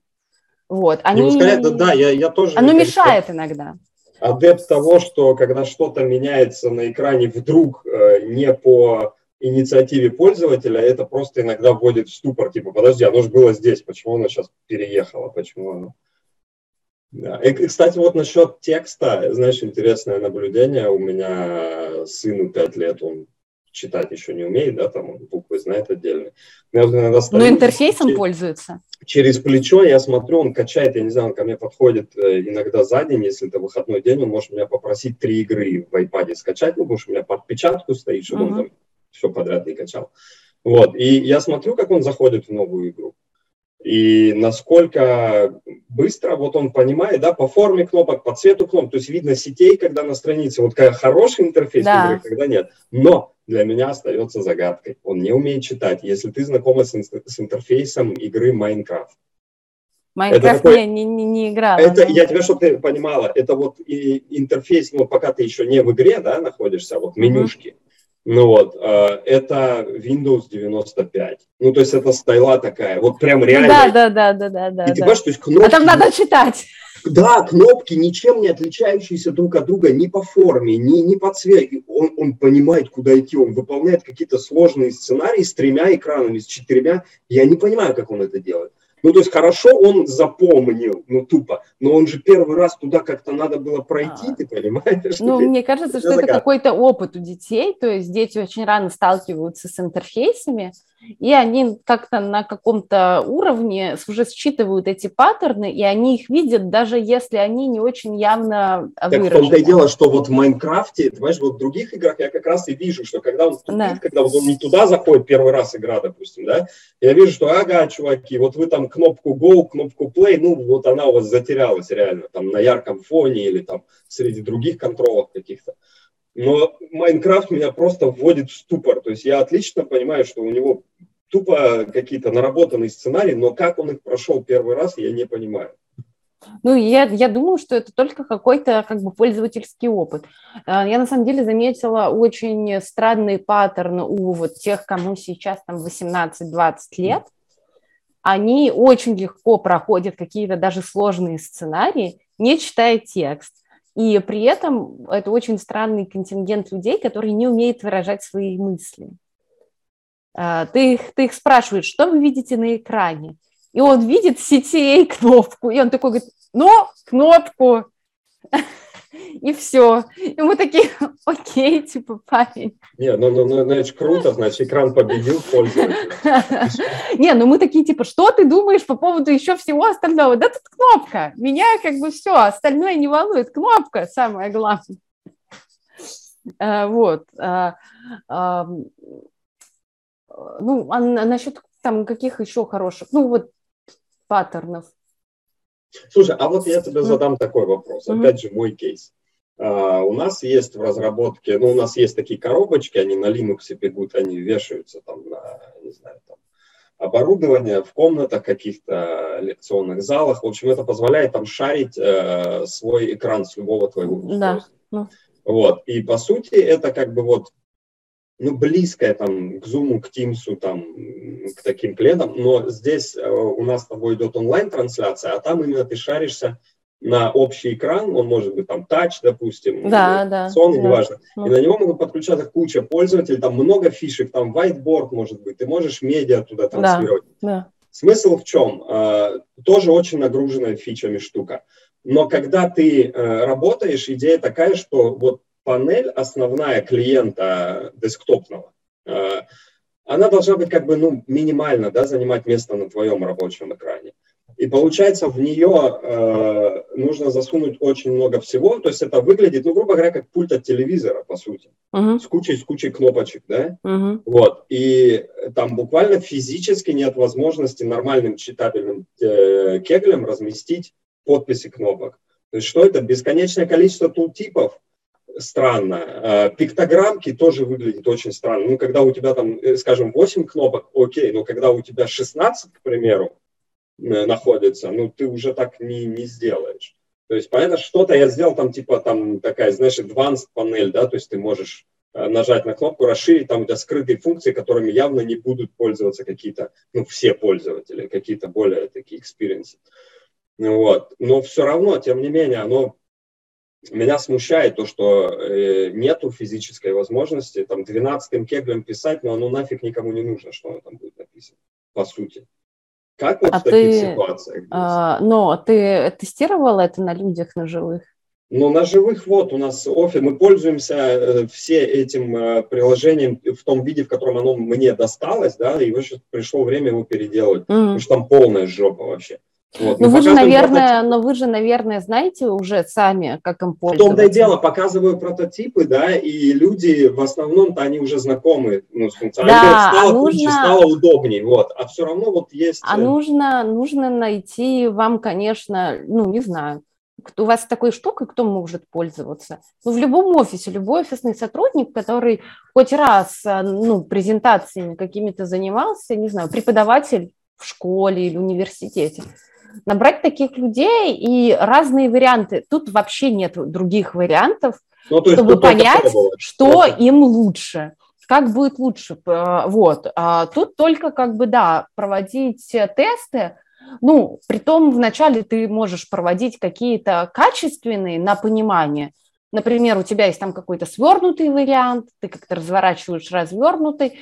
Когда ты определишься с каким-то там, не знаю, сценарием, Дальше ты можешь уже пытаться тестировать внешний вид, например, с подписями, без подписи, угу. еще что-то. Это тестируется другими способами. Это можно просто, то есть тут тебе важно понять, э, ну это короткий тест, ты типа показываешь пользователю ну, там внешний вид, не знаю, этой, этого устройства с панелью, и говоришь, как вы думаете, то есть это тест там на first click, что вам нужно сделать, чтобы развернуть панель? Нет, Или как вы понимаете, там, понятно, типа... Как раз, там такой хороший сетей. Вот. А, как вы, или как вы понимаете, как там пользоваться? Ну вот, если уже какие-то более подробные штуки, то это уже, конечно, качественные исследования.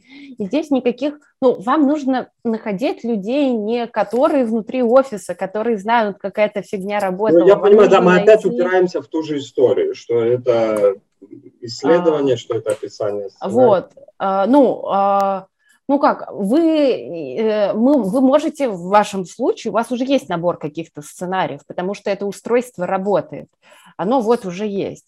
И вам нужно эти сценарии каким-то образом улучшить. То есть вы можете там сформировать набор гипотез, какие проблемы у вас там есть текущие, и э, попытаться их с точки зрения интерфейса решить. А потом... Это уже решили. Это ну уже вот. Решили. У меня вот чисто UI был вопрос вот у тебя касательно, когда такая нагруженная панелька, и вот по, по сути, как у нас, вот если мы сейчас двинем мышкой, да, в зуме появляется. Ну да, там, там внизу, да, такая вот, большая вот, панель. Вот у меня еще больше функций есть. Ты понимаешь? И вот у меня даже нет возможности, то есть в том э, формате, в котором такая вертикальная панелька, э, запихнуть вот эти вот подписи, у них они тоже тут малюсенькие, тоже 11 наверное, какой-то. Ну, тут нужно думать, насколько им там реально нужны там все эти подписи. Я же не вижу этот интерфейс. Окей, и, и, и не могу, и не могу конкретно, и не могу конкретно сказать, как его быстро улучшить. Если ты, я говорю просто к тому, что если ты не уверен, что это пользователям удобно, то, что ты там сделал сейчас, это можно проверить, проведя, ну вот как бы, как Поля. я сказала. Поля. Вот, если ты там а, ну и, и, ну, и дальше уже с учетом того, что ты там как-то какой-то фидбэк от людей получишь, уже придумать а, вариантов много, потому что вариантов ну, на каждый интерфейс, это как, как-то, знаете, это у, у, Артё, у Тёмы Лебедева была там много лет назад прикол, Я прошу там своих дизайнеров на тестовом задании один и тот же сайт нарисовать э, пять раз, пять, пять раз там по-разному. Вот. И э, тут же ситуация тоже такая. Ты в интерфейсе решаешь логическую задачу. Ты ее можешь решить, эту головоломку, разными способами. Вот, вопрос только в том, какой из них для стороннего пользователя окажется наиболее понятным.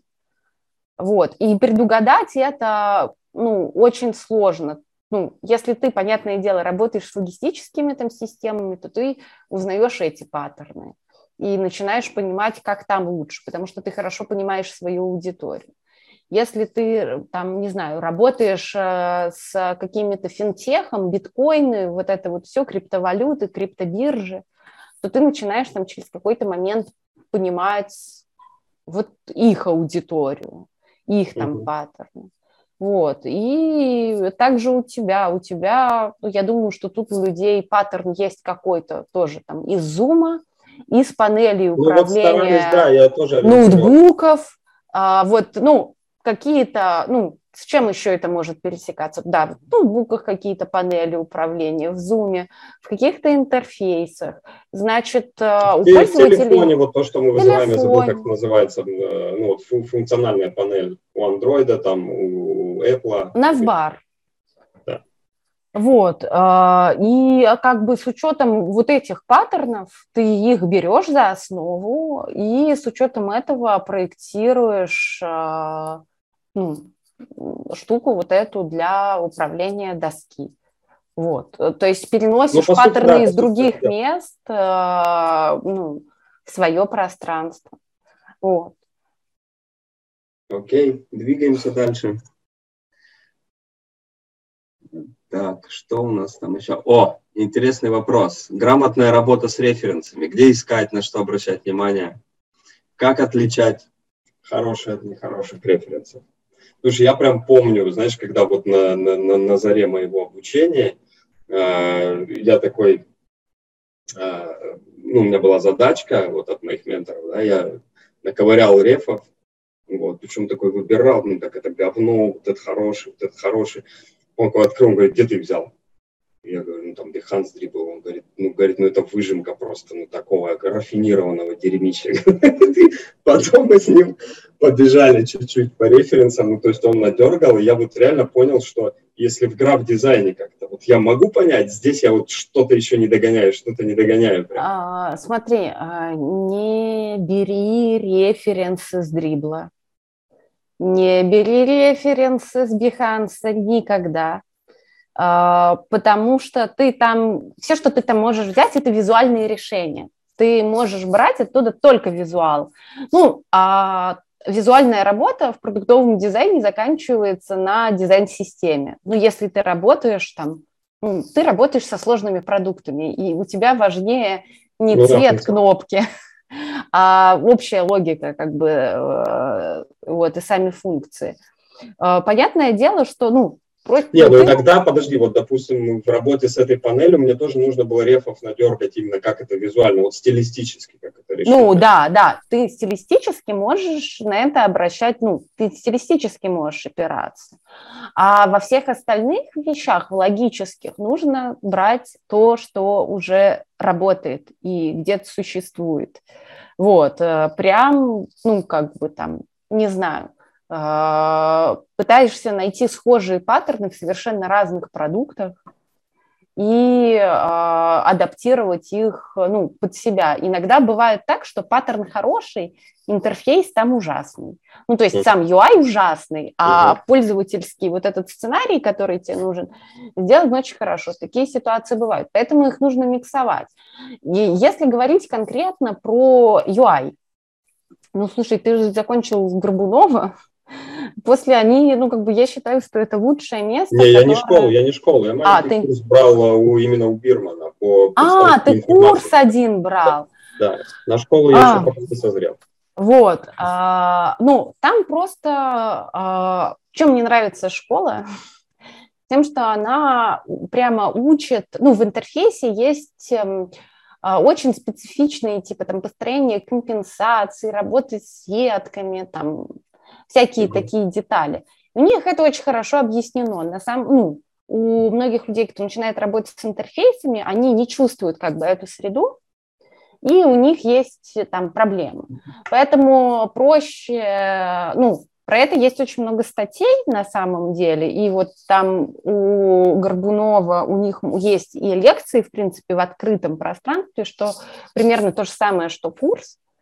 И если соблюдать там все вот эти правила компенсации, отступов, построения там типа типографики, они все на интерфейс э, переносятся, ну, на подписи да, вещи, конечно, да, да, да.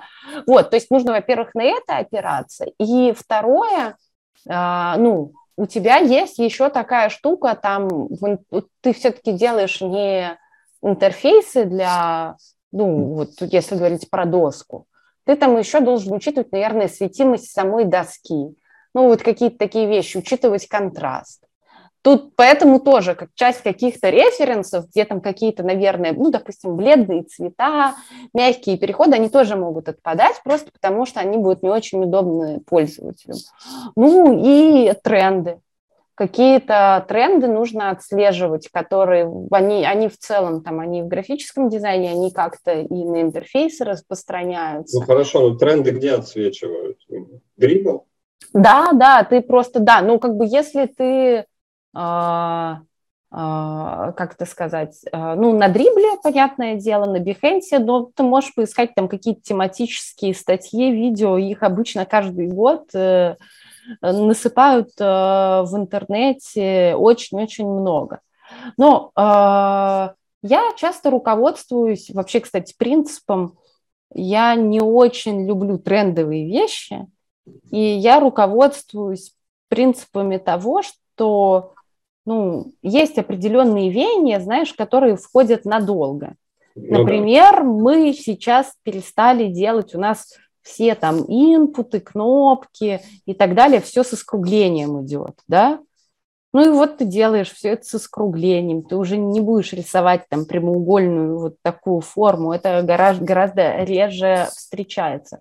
И я беру какие-то вот такие базовые принципы, а, и ну, которые стол... надолго зашли. Да, я... да, да, которые максимально надолго заходят. А, просто а, мне кажется, в твоем случае это очень важно, потому что у вас нет возможности, ну, если на интерфейс для какого-то устройства, обновить всю дизайн-систему, и там все компонентики обновятся. Да. Вот, и поэтому я бы смотрела на какие-то общие такие вещи – и не выбирала бы там какой-то там максимальные тренды, как э, сейчас, э, как же там неоморфизм, например, вот ну этот да. вот. Сейчас же он входит в тренд, но на самом деле реально... Мне кажется, он уже, там... А, уже отходит скорее. Ну, я так его реально как бы прям активно в, во многих продуктах, я его использования не видела, да, народ там на дрибле рисовал эти полупрозрачные всякие формы, но в больших продуктах это никто не использовал, потому что невыгодно. Долго делать, сложно обновлять. Вот, и такие вещи, ну, вот, то, что называется, типа на пике моды, я бы их отсекала. Вот. Ну, вот э, как-то так, то есть больше ничего тут не могу сказать. Окей, спасибо. Вот, еще вопрос, обратный этому. Нет, предыдущему. Какой-нибудь есть у тебя, может быть, блэк-лист? А ну, хотя ты отчасти, наверное, ответила на это. Ну, что, не, что вот прям есть, не стоит, да, чего стоит избегать? У меня есть блэк-листы помимо этого. Давай, давай. Ну, стоит, стоит избегать дарк паттернов. А, не нужно делать а, какие-то, ну, а, некоторые их используют специально. Ну, ты имеешь в виду маркетинговые дарк паттерны, когда а, у тебя, где надо проставлены галочки и так далее? Да, не, не только это. Иногда там ты прячешь а, какой-то полиси или какое-то поле, чтобы отменить. Ну, вот. понятно, ну, послушай, мне кажется, это больше лежит э, в плоскости маркетинга, да? Ну, а, ну, то есть ты иногда, же иногда, инициативе. Ну, да, ты, ну как, иногда вот, а тебе, нет, тебе тогда просят. на наш уровень да, дизайнеров, да. да, вот если оставить там бизнес-решение, пускай их души угу. горят в аду, вот про нас, про добрых, светлых, чистых. Чего нам именно просто стоит избегать, вот, ну, как мавитон, да, вот каких-то плохих штук заведомо, которые ты, допустим, часто где-то встречаешь, и хорошо бы, чтобы их становилось меньше в нашем мире. И которые не используешь в своей работе. Какие штуки чего я избегаю, господи. Ну, это, это, это нет каких-то конкретных вещей, я избегаю просто плохих решений. Окей, я просто ну, раскрыла это. А, вот, а, ну, есть, например, вещь, которую я очень не люблю делать, не понимаю, зачем там это делают некоторые дизайнеры, задизейбленные кнопки, блин. Ребята, перестаньте делать задизейбленные кнопки. А, расскажи, потому что у меня есть задизейбленные кнопки. А, смотри, а, ну, есть... А, вообще я очень люблю всякие вот эти статьи про количественные исследования интерфейсов, когда как в каких-то там компаниях что-то запарились и решили сравнить кнопку там с, с прямоугольными углами и с круглыми. И оказалось, что людям там нравится всем скругление. Угу. Вот, ну, и, или там, например, работа с формой, когда ты заполняешь какие-то поля. Если все поля у тебя одной длины, то пользователь гораздо хуже считывает и дольше заполняет форму, чем когда длина поля соответствует размеру контента в нем, предполагаемому, например. Вот, ну, потом вот всякая там еще странные группировки полей есть, потому что нужно учитывать, как движется зрение человека, и оно вряд ли будет двигаться как по какой-то вот такой непонятной амплитуде, типа а, вот. Но просто к тому, что таких статей в интернете много. Вернемся к задизейбленным. Да, да, вот. А задизейбленные кнопки. Значит, очень, очень часто добавляют а, какие-то... Ну, плохо, когда эта задизейбленная кнопка, она одна. Ну, то есть у тебя вот есть форма, а, или какая-то не форма, но ты должен совершить какое-то действие, чтобы эта кнопка сработала. Угу. Значит, э, если тебе сразу сходу непонятно, какое действие там нужно совершать, все, что чувствует пользователь, когда он видит задизейбленную кнопку, что здесь что-то сломалось. Особенно, когда эта кнопка находится под пустыми полями ввода. Потому что там есть плейсхолдеры, которые как бы такого серенького цвета, и вот он видит эту прекрасную форму, а внизу стоит задизейбленная кнопка. В очень большом количестве случаев при первом взгляде пользователь э, не считывает это как то, что ему нужно что-то заполнить, и тогда она заработает и засветится каким-то цветом. А он думает, форма не работает, вообще форма не работает.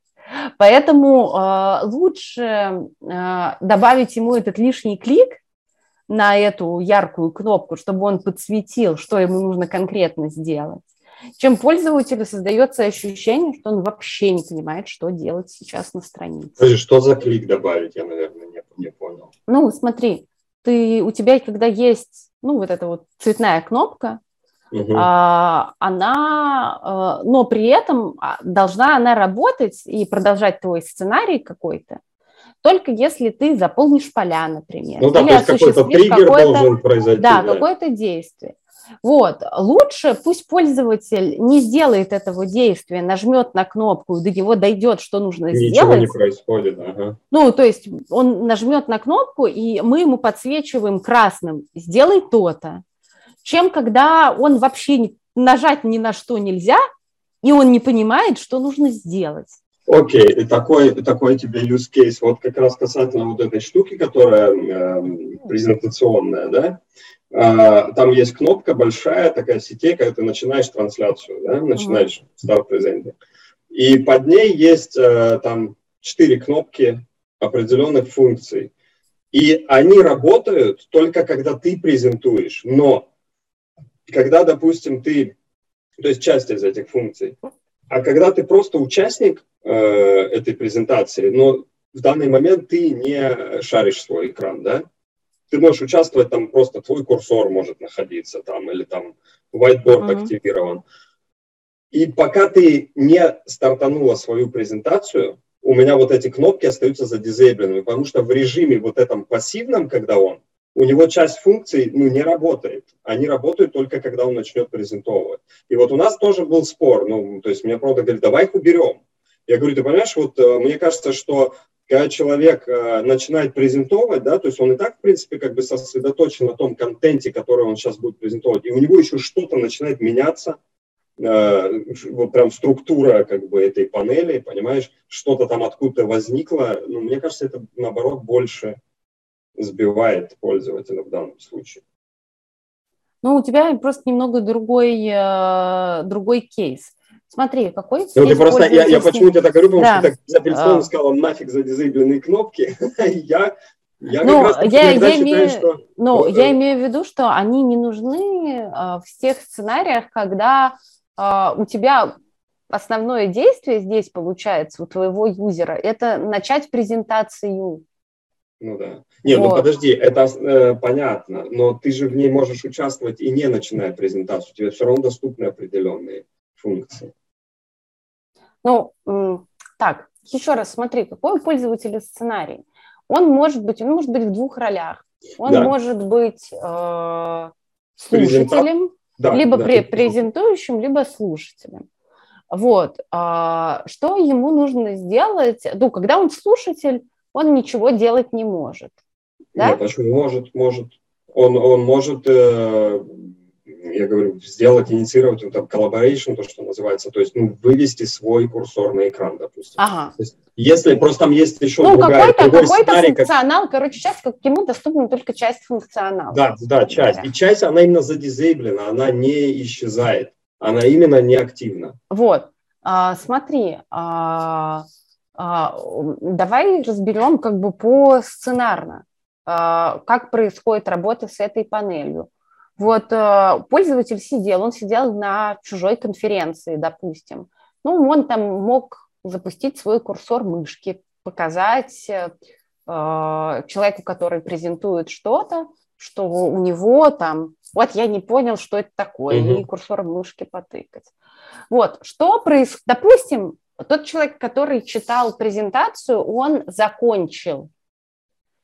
А, и получается тогда следующая очередь того человека, ну вот у которого было выключено. Что ему нужно сделать, чтобы... Как, как ему переходит эта очередь? Он может э, нажать вот сетей, там основная кнопка. Но он сам, он, он сам нажимает. А посмотри, опять же, есть... Но э... пока, подожди, но пока он, получается, находится в сценарии, когда кто-то другой показывает, он не должен мочь нажать на CTA, потому что она же занята. Или если он нажимает это самое на CTA, интересное, он... это уже решение наших продуктов. У нас есть два режима, которые определяются со стороны gateway, со стороны самой коробочки, то есть это предустановка. Угу. То есть э, у тебя может быть э, режим, когда ты пользователю даешь э, возможность быть модератором определенному пользователю. Uh-huh. И в этом режиме никто, да, без, то есть любой запрос, он будет одабриваться. Ну, через модератора, как да, Zoom, есть короче режим говоря. Джунгли, который мы называем, по сути. И вот, Паблик. допустим, на, да, на наших э, встречах в офисе, в наших, э, э, как бы, митинг-румах, никогда не используется модератора режим. Ну, редко когда. Ну, есть, ну и вы, и вы договариваетесь, получается, что пользователи между друг другом, находясь там в одном конференц-зале, они договариваются на уровне слов. Типа, я сейчас показал, теперь ты показывай. Да, да, не, да, ну, вот так кто-то презентовать, кто-то может включиться в этот момент своим курсором, показать, скажи мне, вот как вот это, что вот это, или там whiteboard запустить, к примеру. Ну да, там можно я запущу whiteboard, да, и он запускает, к примеру. Вот, и точно так же там кто-то закончил презентацию, он выключил. Ну, там... Э, в, в данном случае, вот если ты, ну вот как сценарий ты описал, я тебе скажу, что мне кажется, что твое решение, оно более правильное. А, ну, извини, ну, вот еще что... в моменте, у нас, у нас в режиме джунглей там вообще есть история, то есть ты можешь одновременно до четырех пользователей, то есть у тебя экран разобьется просто. То есть может один презентовать, и второй сказать, сейчас я тебе покажу, запускай тоже презентацию параллельно, у тебя просто экран на два разбивается. Ну, то есть и у него тогда активируются эти функции, но на своем поле. Ну, э, я просто скажу, что в твоем кейсе у тебя работает основная кнопка сети, ну, короче, Сетей, действия. Да, да, да, Она, ну, понятно, как бы, что на нее Она не дизейблится, да. Она да, да, понятно, что на нее нужно кликнуть, поэтому у тебя Нет, все... Тут, тут я, у меня просто, говорю, прям был конкретный спор э, с продуктами касательно того, что в текущей версии у нас вот эти кнопки, они именно исчезают. Я говорю, меня это, когда я первый раз э, начал пользоваться, Ну, меня это прямо обескураживает. То есть у тебя ну, была одна панель, ты начал презентовать, и у тебя стала другая панель. Ну, подожди, а куда те делись? Почему новые Ну, были? я тебе скажу, что на самом деле, если такие спортпродуктами вообще появляются, а они решаются, ну, реально, они решают только, блин, исследованием. Ну, то есть мне кажется, с точки зрения дизайнера, я понимаю, там разделяю твою логику, и если бы у меня дополнительно там еще вот так бы расширялась панель на фоне того, что у меня там крутится одно или несколько видео. Ну да, ты сосредоточен на своем контенте. А, вот а, то это не очень удобно, потому что ты даже не можешь отследить, а что там, блин, добавилось, короче, еще. Вот. А, но такие спорные моменты, кроме как провести UX-исследование и закрыть, типа, вот навсегда этот вопрос, их нет. И в таких спорных моментах, ну, у меня тоже тут недавно был на работе такой момент, я говорю, а зачем, типа, тут дизейблить поля? А я говорю, а их тут нужно дизейблить, потому что люди глупенькие, и они забыли, что они на предыдущем в предыдущем, в предыдущем кейсе там ввели, а это поле здесь должно повторяться, его нужно дизейблить, чтобы им напоминать. А то они забудут. Подожди, чтобы они не имели возможность уже менять его? Ну, они не имеют его возможность менять, потому что там это связанные сущности. Понятно. Вот. Но они могут забыть, что они ввели на тех предыдущих шагах, там, например, и должны видеть, что было введено до этого. А, вот. И, ну и тоже как бы в итоге такие на, на тестах проверим. Супер, когда вы делаете тесты. Ну, э, это я э, мем отправляла какой-то там в наш чатик. Э, я как бы нужно культуру, ну, то есть это тоже работа дизайнера, нужно культуру тестов стараться внедрять. Внедрять, буду внедрять, буду внедрять. Вот. Или я им внедрю культуру тестов, или я внедрюсь куда-нибудь, где есть эта культура. Других я не вижу вариантов. А, ну, на самом деле э, э, аргумент э, простой. Типа ты наверняка, ну, для продуктов, для вышестоящих, благодаря таким, такое исследование занимает, ну, его можно провести за три дня, там два-три дня, в зависимости от количества респондентов, которых ты ищешь. Подготовка в целом к этому тоже занимает там не очень долгое время, то есть фактически за неделю. Ты можешь точно понять, а, понравится это пользователям или нет, с высокой долей вероятности. Есть ли у вас какие-то, ну, там прям фатальные ошибки интерфейса, которые пользователи а, не проходят. Ввиду этого ты понимаешь, что ну, не будет каких-то, короче, соверш... ну, тебе не придется потом что-то впоследствии очень сильно исправлять после выкатки, ну, после реализации продукта. По сути, ты тратишь на неделю времени больше, но ты экономишь деньги. Скажи мне, пожалуйста, а как вы обкатываете исследования? Ну, на чем ты, где ты прототипируешь? Ну, так как я в основном делаю всякие веб и э, эти, как его там, э, iOS, Android, то есть я с такими, ну, у меня все просто, я прототипирую в фигме. Слушай, ну фигма же все равно накладывает ограничения. Ну некоторые штуки там, ну блин, не, не сделаешь просто. Я даже анимацию делать в фигме. Окей. Okay. Вот, но на самом деле, смотри, когда ты э, делаешь тест, понятное дело, что это немного искусственно. Ты, э, ну, то есть я как вот делаю с исследователем. У нас есть какой-то сценарий, и мы такие, так, дадим пользователю такое задание. И мы прям прописываем, типа, какое задание мы ему дадим. Заранее договариваемся. Или какую последовательность заданий там мы ему даем. Потом под каждое из этих заданий, ну, там нужно максимально э, подстроить прототип таким образом, чтобы ну, как это сказать, э, стимулировать э, реальную жизнь. Угу. То есть, например, если ему нужно откуда-то загружать файл, то я делаю скриншот всплывающего окна, вставляю это в интерфейс, и так, блин, со всеми шагами просто, вот очень подробно. По, и, и мы идем конкретно вот по тому сценарию, по которому мы договорились с э, значит, исследователем. Иногда бывают случаи, когда что-то мы ну, не можем собрать ну, типа нету функционала физически, или физически это невозможно. И мы говорим там иногда пользователю, ну, респонденту, Представьте, что вы сделали то-то, то-то, перед вами открылось это окно, ваши действия дальше. Угу. И просто голосом дальше вопросами добиваем его. А что ты собрался нажать здесь? А почему? Что ты ожидаешь там? А, а как, ты, как это происходит? Вы прям берете человечка к себе, сажаете и ну, есть э, там просто куча разных э, методологий исследования, и у кого-то есть там UX-лабы в офисе, у кого-то их нет, кто-то делает по Zoom, кто работает с физическими объектами, он приводит, те, кто работает с физическими объектами, им приходится людей, ну, типа в офис приводить. Не, не, а вы конкретно? Вы, ну, Мы конкретно вообще а сейчас используем Zoom. Вот, э, приходит респондент, я ему кидаю ссылку на прототип. Если он, мне нужно мобильное устройство, я ему говорю, откройте ссылку на мобильном устройстве. Если там что-то на вебе, то он на вебе открывает и шарит мне экран. И дальше мы его там спрашиваем. Делай, говорим, делай то-то. И смотрим, угу. может он решить задание, которое мы ему дали или нет. А, вот. Есть еще всякие, ну, там, немодерируемые тесты. Например, э, есть всякие софтины, которые собирают, ну, там можно собрать в, в этом софте какой-то интерфейс, например, сверстанный, но толком не рабочий, и запустить количественные исследования и там просматривать количество там first клика или еще что-то такого.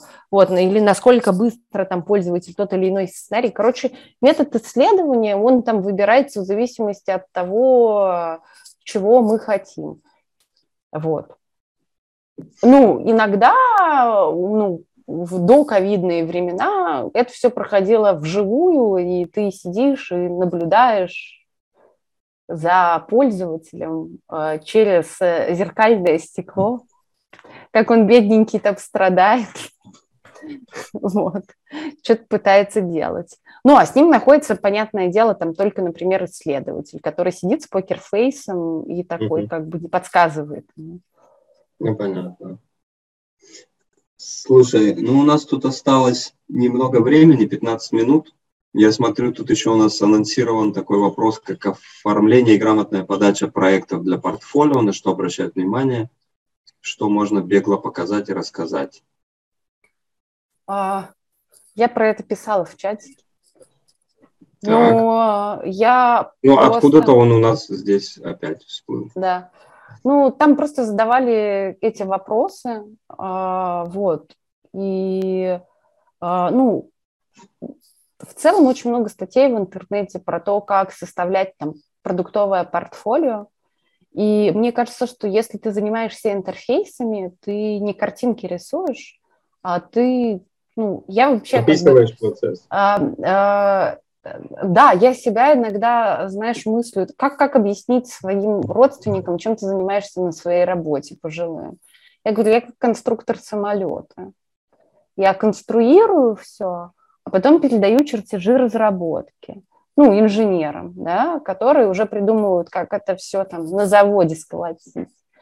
Вот, и поэтому я думаю, что тут важно описывать э, процесс, пользовательские сценарии, какие были варианты, результаты исследований, э, вот, и это должно, ну, проекты в портфолио скорее должны э, выглядеть как, как статья, статья как статья где-то, да. А, ну, то есть, да, с кусочками интерфейса и всякое такое, но именно это показывает то, как ты думаешь. Например, если работать там в крупных продуктовых компаниях, едва ли ты наберешь себе э, больших кусков интерфейса. Ну, то есть иногда э, мы там, ну, блин, в Фейсбуке народ проходит там по 6 гейтов ради изменения формы кнопки какой-то. Вот. И э, что ты можешь про это рассказать? Ты можешь только рассказать про весь процесс, что вначале мы думали, что эта кнопка такая, но потом мы поняли, что пользователи пользуются этой кнопкой как-то по-другому, и поэтому мы решили сделать ее такой. А потом мы запустили АБ-тесты, и на АБ-тестах мы увидели, что там большая часть пользователей вообще захотела старую кнопку, им эта новая кнопка не понравилась. И тогда мы вернулись к самому началу нашего решения и решили попробовать еще раз. А, вот. Ну, как-то так, потому что по картинкам не очень понятно. А, вот. А, и, ну, я считаю, что, конечно, ты можешь найти работу, если у тебя там все оформлено только в картинке, но мне кажется, ты тогда себе и найдешь как бы не очень релевантного работодателя, а, который будет обращать внимание на цвет кнопок, а не на суть. А в продукте там больше внимания как бы на суть а, а, должно быть обращено. Ну, хотя интерфейс сам по себе, он тоже должен быть хорошо сделан, то есть UI тоже должен быть хорошим, просто это, это идет в базовой комплектации, так сказать, у дизайнера. Вот. Согласен с тобой. Так, последний пункт. Терминология продукта, где почитать, что как называется, компоненты, элементы. Видимо, это тоже народу интересно, надо а, ну, пояснить. А, короче, я бы сказала, что это зависит от типов продуктов. Ну, есть, понятное дело, вообще ну, продуктовые вещи, ну, например, то есть э, нужно, нужно понимать там, что такое CGM, что такое Jobs to be done, а, там качественные исследования, количественные исследования. Ну, это все, что использует продукт там в своей работе, там а, бизнес-модель, юнит-экономика, ну, вот такие термины. А, вот, а, которые, ну, их использует продукт. Нужно понимать, о чем идет речь, когда продукт об этом говорит. Вот. А, ну, а остальные вещи, они есть специфичные там для каждого вида бизнеса. Ну, то есть, если ты работаешь в логистике, и там есть ну, название каких-то своих там компонентов, элементов, там цепочки, например, вот, если ты работаешь в Якоме а, или а, ну, на каких-то площадках а, крупных, где есть поиск, то там есть такие там понятия, как выдача, там серп, снипет и еще всякая такая ерунда. Это безумно интересно. Это такие классные процессы, которые, в принципе, с дизайном, естественно, не имеют никакого как бы отношения, да, с, я имею в виду с визуальным ну, э, да, составляющей. Да, да, это же, как я говорю, конструктор, мы конструкторы. Я подготовила список литературы для желающих, э, чтобы какие-то вещи, которые я сегодня упоминала, э, можно было подробнее там почитать. У меня личный вопрос э, к да. Анастасии. Я знаю, что ты готовишь портфолио свое, свое, да, и так как ты отвечала уже про портфолио и про то, Э, как его надо составлять и описывать. Э, сколько работ ты планируешь, например, или какую работу ты, ты хочешь туда засунуть, и как ты будешь ее лично составлять? Ты думала уже об, о структуре, а, не знаю, что именно ты будешь высветлять? Есть ну, у тебя что-то такое, что ты вот хочешь, вот прям или можешь, или ты считаешь, что это нужным оставить в свое портфолио? Ну, а, у меня есть какие-то там более старые проекты, есть какие-то более новые. Наверное, то, что я делала совсем давно, ну, это не имеет смысла уже показывать. Вот. И, скорее всего, ну, у меня есть там прям а, какие-то, я прям рисовала огромные мобильные приложения целиковые, вот, возможно, их я вставлю, но там я не буду заниматься описанием, прям написанием каких-то статей. Они просто скорее как-то нужны для того, чтобы показать, что рисовать я тоже умею. Вот. Ну, а какие-то более такие продуктовые кейсы, сценарии я, наверное, буду брать с последнего места работы и возьму еще обязательно какие-то логистические интерфейсы, чтобы показать, что, ну, я, так как я там в логистике какое-то время работала, да, а, они отличаются, они э, сложные, а, чтобы показать, что я могу и сложные задачи решать, со сложными интерфейсами работать, и работать также ну, там, с, с обычными пользовательскими там, в Якоме интерфейс, потому что фактически сейчас я работаю в Якоме. А ты никакими NDA не скована, ты можешь публиковать свои проекты? А, ну, я не скована NDA до момента публикации. Вся моя работа, открываешь Авито и видишь мою работу. А, ну, то есть там в той категории, в которой я занимаюсь, вот, там ну, можно найти реально вот то, что я там делала в течение. И, и это довольно быстро оказывается на на самой площадке, да, да, вот, э, поэтому, э, ну, я здесь не скованная. Если бы я занималась э, какими-то внутренними продуктами, ну, то, что логистическое я делала, оно уже давным-давно продано кому-то, и его судьба вообще неизвестна. То есть это уже нету там коммерческой тайны какой-то использования этого. Вот, поэтому я просто ну, постараюсь показать какие-то вещи, что да, я там владею визуальными инструментами, но там будет меньше вот этого подробного описания. Э, покажу более сложные кейсы с сложными интерфейсами и покажу последние задачи, потому что там прям ну, такая продуктовая работа в крупном продукте, там и э, качественные исследования, и АБ-тесты, и, и, несколько итераций, короче, идет. А, и вот, ну, вот тут есть смысл расписывать, чего, почему, в результате чего там решения принимались, как менялись а, а, те или иные вещи в процессе. Вот, как-то так. Я благодарю всех, кто дотерпел. Нас было немного, но вы молодцы. И я не знаю, как вам, для меня это была крайне информативная встреча. Настя, тебе большое спасибо. Я всегда открыта. Супер, вот. И надеюсь, да, на какую-то скорую встречу уже. Э, не, да, не, на земле обетованной. Да, на земле обетованной. Все, ждем тебя. Да. Спасибо большое. Спасибо вам, ребят.